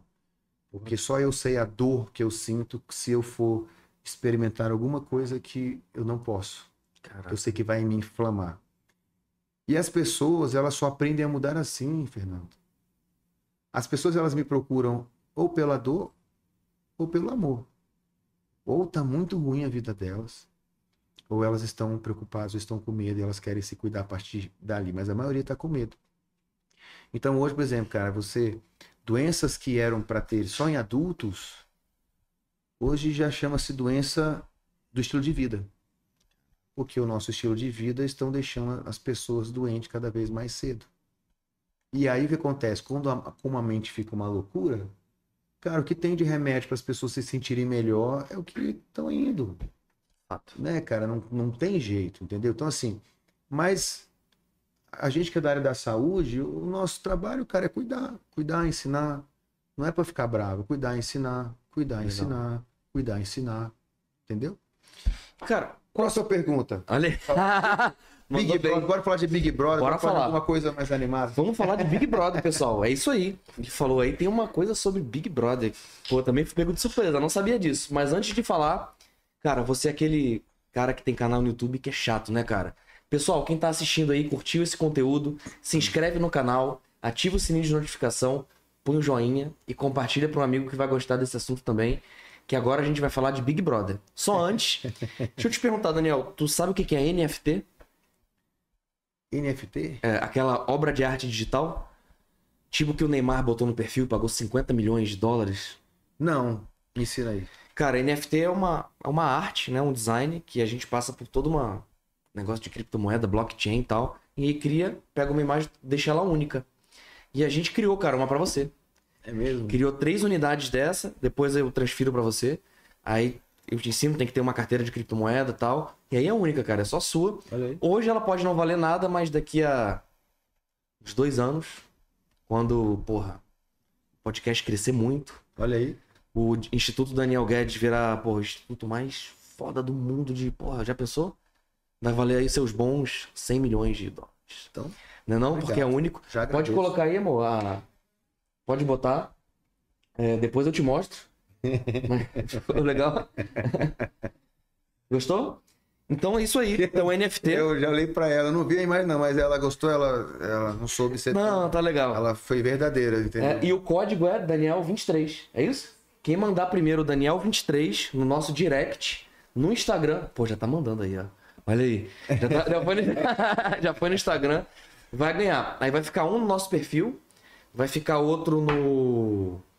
No seu, que a gente vai te passar. Pode colocar no Instagram e habilita uma aba nova no Instagram. Tá. E aí o outro pra primeira pessoa aí, o primeiro fã que mandar, Daniel23, no nosso direct, for inscrito no canal, seguiu o Pode Rolar e seguiu o Daniel. Vai-. E seguiu o Instituto Daniel. E Isso aí. seguir o Instituto e o Daniel Guedes. Fechou. Aí vai ganhar esse NFT aí. Show de bola. Cara, é, a gente sempre, quando começa o podcast, a gente não tem uma, uma pauta bem definida, mas a gente tem uns assuntos que a gente quer falar. A gente vai nos assuntos tal, de uma forma que, que segure vocês aqui até o final. E aí a gente foi falando, cara, e a gente deu uma olhada no, no que tá em alta, né? E hoje o que tá em alta é futebol voltando. É, porra, Flamengo indo competir mundial depois de ter fracassado aí esse final de semana. Fiquei bem chateado, mas beleza. E aí, cara, é, assunto em alta em época de Big Brother é Big Brother, acabou. É Big Brother o tempo todo, Big Brother, Big Brother, Big Brother, Big Brother. E aí eu fui lendo os assuntos, cara, Daniel, a gente pode falar alguma coisa, pô, não tem nada de saúde em alta. Ele, cara, mas a gente pode falar de Big Brother. Pô, já quase entrou no Big Brother, né não? Já, Fala aí como é que foi. pior que já. Rapaz, foi assim, é um assunto que eu esqueço, né? Então não falo às vezes. Mas. Daniel, tem um assunto aqui. Rapaz, eu falo de tudo um pouco. De Big Brother, eu já quase fui lá, né? Então eu fui, eu fui eu que queria abrir uma loja de suplemento em Belém. Aí eu tenho um amigo que mora lá, eu fui pra lá uns dias. Aí nisso aí eu conheci um- uma outra pessoa lá. O cara fazia evento, não, não lembro. Aí a gente tava em algum lugar e tal, aí ele falou assim, Dan, tu tem uma cara de Big Brother, cara. Por que que tu não vai pro Big Brother? Eu falei, como? Eu falei, não, pô, tu é louco, já passei dessa fase. Eu já tava quase casando, né? Tava namorando já com a minha esposa Cássia. Então eu já não era mais o cara daque- daquela vibe malucona que eu já fui. Aí ele falou, pô, bicho, tu tem cara de Big Brother, meu irmão. Faz o seguinte, ó, faz a sua inscrição e tal. Aí eu falei, eu não, mano. Rapaz, eu viajei, o cara, e aí, e aí já fez a inscrição? Cara, Hoje é o último dia. Caraca. Aí eu falei, rapaz, rapaz, deixa eu fazer essa inscrição. Aí era um formulário grande, cara. Eu tinha que preencher muita coisa, assim. Na, na mão? Na mão, é. Porra. Preenche, preenche, preenche, preenche, preenche. O que valia era a data de postagem do correio. Aí eu peguei no último dia, mandei correio. Tava lá, beleza. Rapaz, passou uns dias, me ligaram. Daniel, eu falei, oi. Então, aqui é da Rede Globo.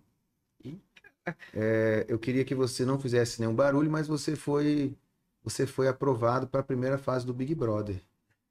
Aí eu falei, falei, vocês estão de brincadeira, né? Achou que era um troço do amigo lá. Assim, não é verdade. Caraca. E depois você verifica seu e-mail. Falei, rapaz, esse pessoal tá de brincadeira, né?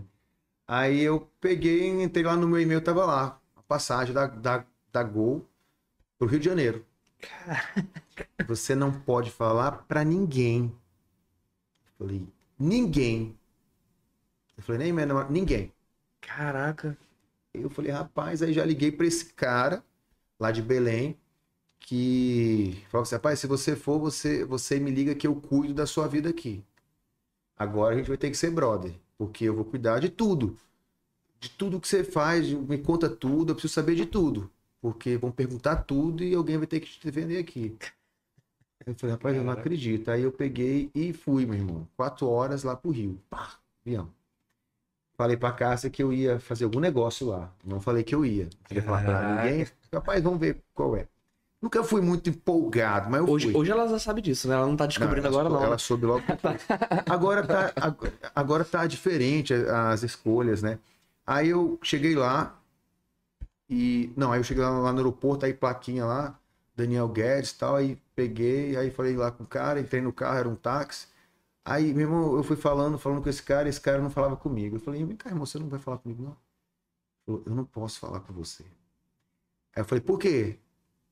Porque eu não posso falar com ninguém, não posso falar nada. Me desculpa, tá? Eu falei, tá bom. Cheguei lá, era um hotel. Acho que esse hotel ele estava reservado só para Big Brother, Caraca. só para candidato. Aí entrei. É assim, olha, fulano, não sei o que, 02, tá passando por aqui, segura o corredor aí, não sei o que e tal, não sei o que e tal. Cara, isso que tu falou, cara, tinha, um- antigamente tinha um medo, o pânico na TV dava um. cobria esse negócio aí, queria revelar antes da Globo. Por isso que eles faziam esse negócio aí louco, assim, cara. Aí eu cheguei lá e Cara. não sei o que, passa por aqui, ó, você vai ter teu jantar, isso era à noite, escolhe o prato aqui e tal, não sei o que, que vão levar lá no seu prato, lá no seu quarto. Quarto. Tinha nem saído do quarto. Aí, não, não via ninguém. Nem ele falava comigo, não podia falar comigo também. Eu não, ninguém se encontrava. Enquanto um passava no corredor X, eles mandavam alguém parar, porque estava circulando as pessoas ali. E aí entrei no quarto, aí veio meu meu jantar, jantei, ele falou assim: olha, amanhã a gente vai te chamar aqui para não sei o que lá. Falei, tá bom. Que horas? Nem responde. Então já começa assim, né, mano? Ninguém fala nada com você. Pressão psicológica. Do nada, pá, pá, pá, bate forte na porta, é comida. Pô, precisa bater desse, né? Fui lá, comi e tal, e, e fiquei lá, esperando, mano. O que eu vou fazer aqui, né? E aí, amanheceu, ninguém vai me chamar também, nada, acontece nada, eu não sei o que vai acontecer, não posso sair do quarto, Caraca. eu não sei o que eu faço, fiquei lá esperando. Rapaz, vou no banheiro. Ninguém me chama, fui no banheiro. Cheguei no banheiro, capaz, sentei no banheiro, o cara bate na porta, eu falei, tô no banheiro. Aí o cara arrombou minha porta, mano. Sério? Eu falei, meu irmão, eu tô no banheiro. Aí o cara fech- fechou a porta. Aí saiu, aí, vem comigo. Caraca. E os caras mal educados e não pode falar. Aí, beleza, foi ali, foi não sei aonde. Aí fiquei ali numa escada que eu ia falar com a psicóloga. Entrei na sala assim. Aí assim, eu fico no corredor, porque ninguém pode ver ninguém. Aí é sua vez. Isso assim, o cara sai e me deixa na escada, na escada, aquele onde você desce pela escada. Eu fiquei lá um- uma meia hora, sei lá, uns 40 minutos sem fazer nada, esperando alguém lá me chamar. e não podia sair dali, porque nisso estavam outras pessoas fazendo tudo. Aí fui, fui lá na psicóloga, aí falei com ela, voltei pro quarto, me chamou de novo. Aí eu fui naquela sala lá, que tava o Boninho, a galera da Globo, tinha um, era um U assim, muita gente, eu nem lembro de quase ninguém que tava lá, e já fiquei lá naquela cadeirinha lá, na, naquele mesmo, é, naquela mesma, mesmo fundo que aparece quando a galera, se você, tem aquela musiquinha Aham. lá e tal, beleza. Aí pergunta e pergunta e me caceteia e tal, bicho, eu gaguejava muito lá naquela época. Tu lembra o que foi que eles perguntaram assim que mais. Rapaz, eles foram lendo o meu questionário das merdas que eu tinha feito. Como assim, merda? Tu tem que falar merda que fez? É, mano, assim, qual foi uma das piores merdas que você fez? Aí eu escrevi lá. Caraca. Aí eu acho que eu tava uma nota boa, né, de merda que eu, que eu tinha feito na minha vida. Caraca. E aí por isso que eles me chamaram e tal. E aí nisso, quando eu soube, aí eu comecei a treinar melhor, fazer uma dietinha e tal. E aí, cara, pergunta, pergunta e responde e tal, não sei o que e tal. E os caras mexem com a mente do cara e eu não tava preparado. Mas aí eu peguei, meu irmão, aí tá bom, pode ir. Aí eu falei, ixi, acho que eu não respondi nada que esse cara queria, né? Saí. Aí, arruma sua mala, teu voo já vai sair, não sei o que lá e tal. Aí peguei e voltei pra Manaus e não falei nada. Beleza, rapaz, Caraca, eu falei, rapaz, mesmo loucura, eu só falei merda lá, não falei nada com nada, mano. Rapaz, passou, uma, sei lá, uns dias, me ligam de novo. Olha, que é do Big Brother, você passou pra fase 2. Porra, não entendeu nada, né? Falei, só que agora você vai trazer roupa, porque você pode ficar mais dias. Sua roupa não pode ter marca, não pode ter não sei o que, não pode ter logo, tem que ser uma, tem que ser uma roupa lisa. Porra. Aí eu falei, beleza, irmão. Aí eu lembro que eu fui lá com a Cássia, a Cássia da, da estética, mano, ela foi fazer alguma coisa em mim assim na cara e deu uma ralada assim no nariz. Aí eu cheguei lá com um preto, uma casca assim no nariz e tal.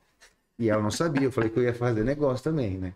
E aí o cara, o que que saiu na sua cara? A mesma coisa, vai lá, corredor, entra na psicóloga de novo, aí fala com a psicóloga de novo. Eu até disse assim, não é psicóloga que eu, que, que eu sou um cara tranquilo e tal? Ela falou assim, não, você não é tranquilo.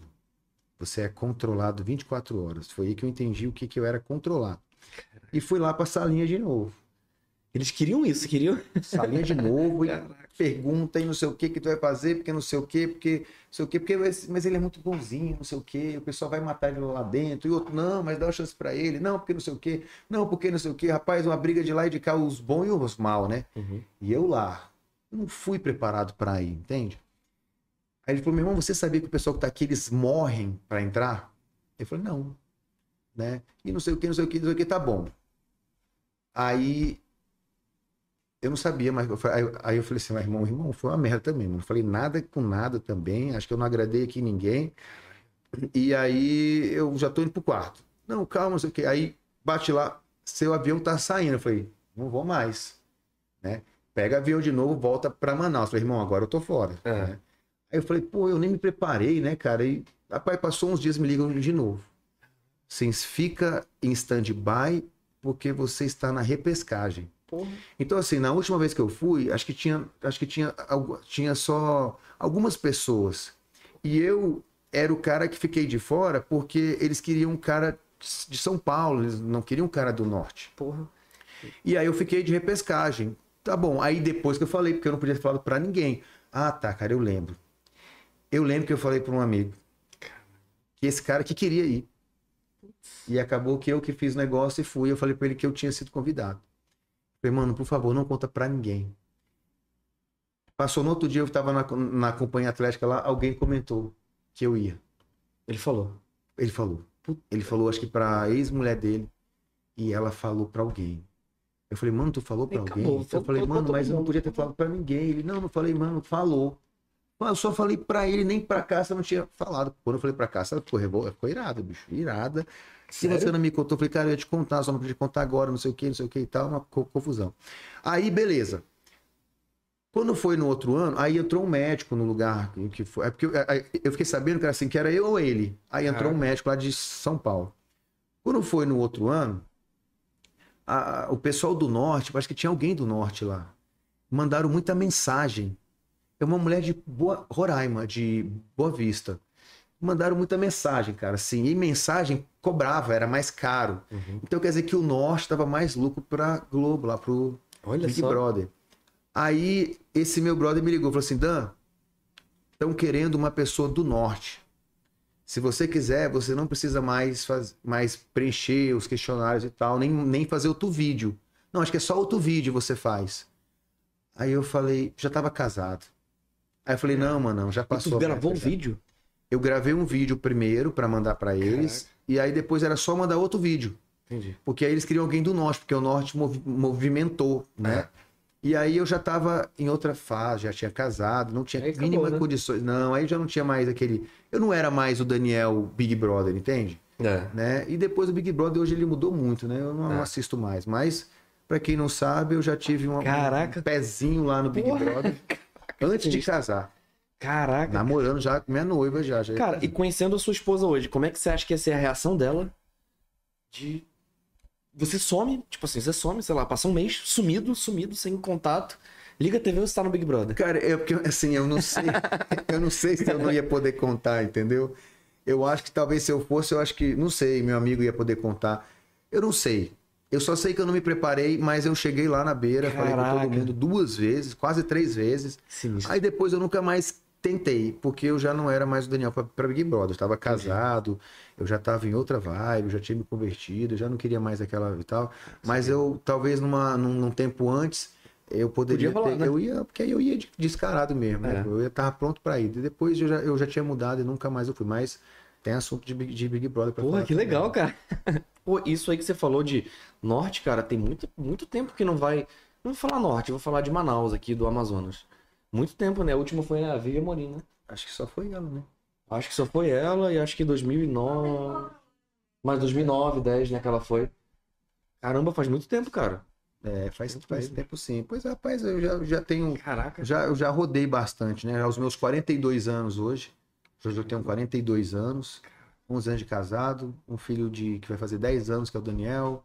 Minha filha, que é a Laura, de 7 anos. Já tem uma história aí, né? E hoje eu, eu sou o cara, assim, adoro esporte, divulgo esporte, Top demais. cuido de pessoas, transformo pessoas. Melhora a qualidade de vida dele. Não preparo mais atleta, mas eu, eu ensino, né? Eu tenho um curso para ensinar a preparar atleta. Eu consigo fazer a pessoa aprender a ensinar atleta. É ou presencial ou é preparar. físico? É... Cara, eu, eu só fiz ele presencial. Ele é uma imersão de dois dias. Tu sai de lá já sentindo que é atleta, né? Que legal. Só que agora, como eu não consigo é, é, parar para fazer, porque ele é desgastante, eu também já fiz ele online. Legal. Então, eu pegava o pessoal do Brasil de fora e fazia lá, sei lá, todo dia duas horas. legal. Só que é difícil de fazer uma turma hoje em dia, porque pelo horário. Uhum. Então eu, eu tô me preparando para fazer o digital, para gravar ele. Eu Preciso Pô, gravar esse curso. Legal. E aí, cara, eu vou ensinar de maneira mais fácil que tem, um entendimento legal, assim como eu gosto de explicar para as pessoas como é que você prepara um atleta de fisiculturismo. Que Desde a parte de comportamento, a- de entender, de você poder falar como é que você fala com o seu atleta, até a parte final. Caraca. Eu já fiz esse curso lá em, Boa em Porto Velho duas vezes, uma Legal. em Brasília. Eu tenho muita gente já para fazer, mas eu vou fazer ele online.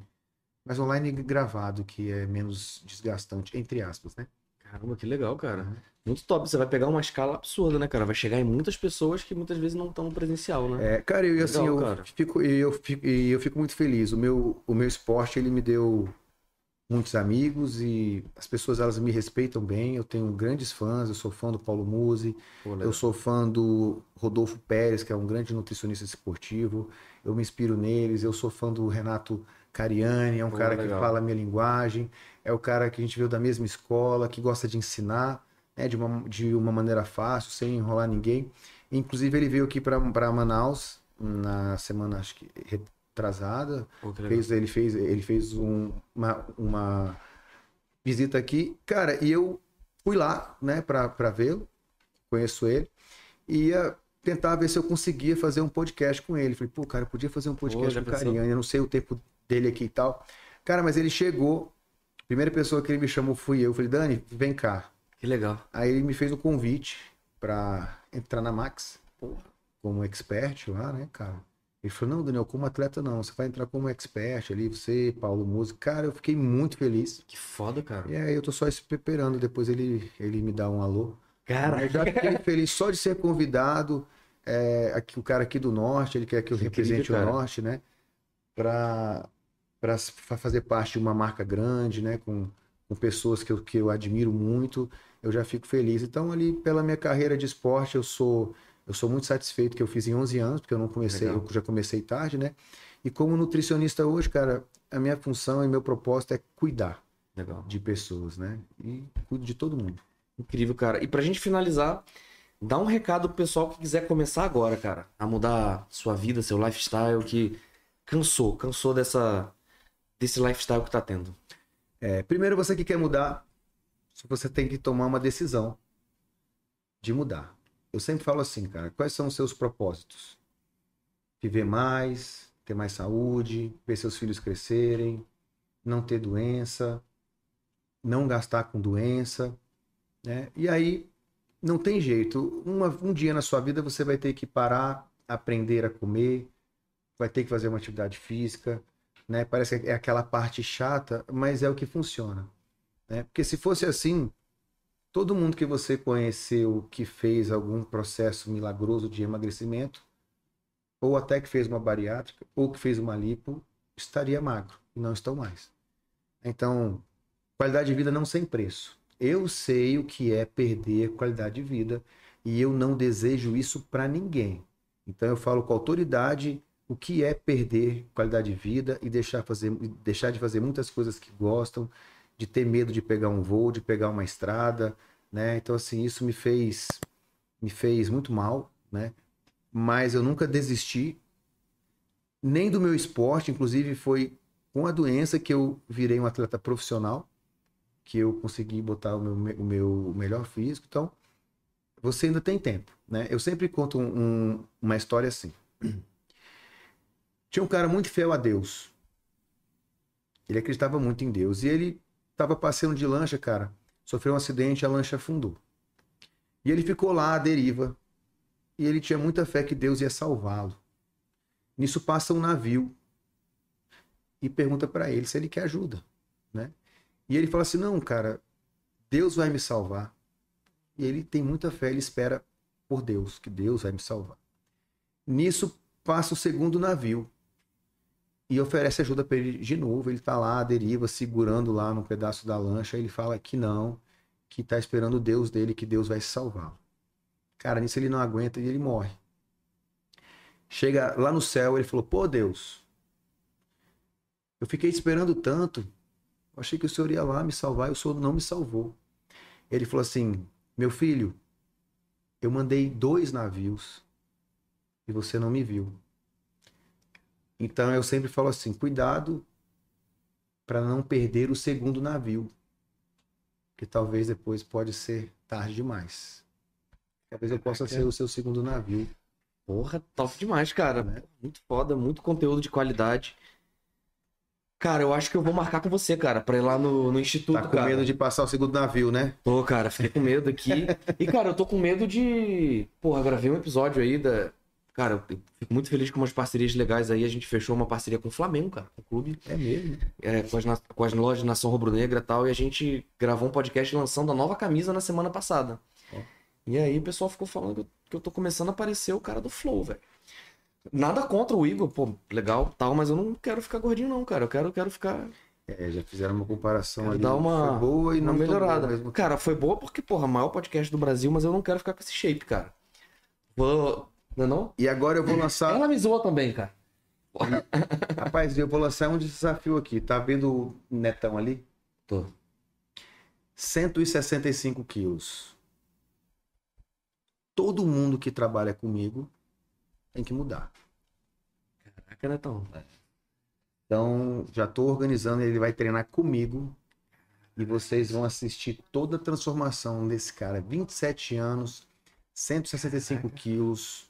E vai ser um dos caras mais magros de Manaus. E saudável. Legal. Em breve. Joguei, hein? Tinha que ter Tu- uma pressãozinha Tu, tu quer aparecer aqui pra mostrar pra galera, pra hoje você participar de um outro podcast com o Daniel aqui pra contar a história? Quer? Chega aqui, ó. Tá, tá na aberta? Qualquer lugar. Acho melhor vir aqui porque o Daniel tá, tá no limite da aberta, que é grande. Ah, fechou então. Chega aqui, ó. Olha aí. Caraca, olha o Netão. Netão, tamo registrando aqui o início da transformação. Ou já começou? já começou, porque só de trabalhar comigo esses dias, cara, ele não saiu da dieta nem um dia. Quando ele chega lá, eu falo assim: Saiu da dieta, ele não saiu. Que legal, cara. Porque a minha rotina aqui me ajudou a não sair. Eu chego em casa, eu fico, a gente tá fazendo umas lives e ele tá só escutando, entendeu? que legal. Então ele é Caramba. o público que quer mudança. Legal. Não ficou pesado porque ele quis, né? Não é falta de vontade, de força de vontade, cara. Legal. Tá muito além disso, né? De sentimentos, de sensações, né? Não é fácil, mas não é impossível. Né? Então hoje ele, ele vai, ele vai, ele já começou a comer bem. Legal. É, amanhã a gente vai começar um processo todo, a gente vai fazer a consulta, a gente vai gravar, ele vai treinar, ele vai treinar comigo, né? Tá Legal. lascado ou não, né? E agora é o seguinte, ó. Fechou, hein? Olha aí, fechou. Fechou, Porra. hein? Sinistro, agora já era. 165 quilos. A gente vai tentar perder esse ano pelo menos aí uns 40 a 50 quilos Caraca, que legal. de gordura. Legal. Porque esse cara vai aumentar a massa muscular. Porque Legal. quanto mais músculo ele ganhar, mais metabolismo ele tem e mais bonito ele fica. Olha só. Caraca. Top demais. Fechou. Cara, acho que a gente não tem maneira melhor de, de encerrar esse programa aí com esse desafio, cara. E dessa motivação, cara. Tô motivado. E aí, amor, o que, que você acha? Eu tô tentando isso há muito tempo. Pô, É que tu era o primeiro na fila. é. eu sou o segundo. Porra, Agora, Fechou. agora ele ficou com medo. agora já era. Então fechou, pessoal. Obrigado por terem assistido. Obrigado, Daniel. Tamo junto. Não deixe de se inscrever no canal e tamo junto. Amanhã tem mais. Amanhã tem episódio. Quer falar mais alguma coisa, pessoal? Não, só eu só fico grato de poder participar, de falar um pouquinho. Se a gente pelo menos tocou alguém, Porra, tenho certeza que tocou, porque cara. a gente tem um propósito muito maior do que tá falando, né? Legal. É de tocar em alguém, é de ajudar alguém. né? Tudo que você faz, tudo que você ajuda sempre vem em dobro. Então Porra, nunca vai incrível. faltar nada pra gente. Porra, fechou. Top demais. E com isso a gente encerra esse episódio incrível, pessoal. Amanhã tem mais. Amanhã não é ao vivo, amanhã é um episódio gravado. Deu trabalho pra caramba essa edição. Episódio que a gente gravou dentro do metaverso com o Carlos Ostiro. Valeu, tamo junto. Até a próxima. Valeu. Opa.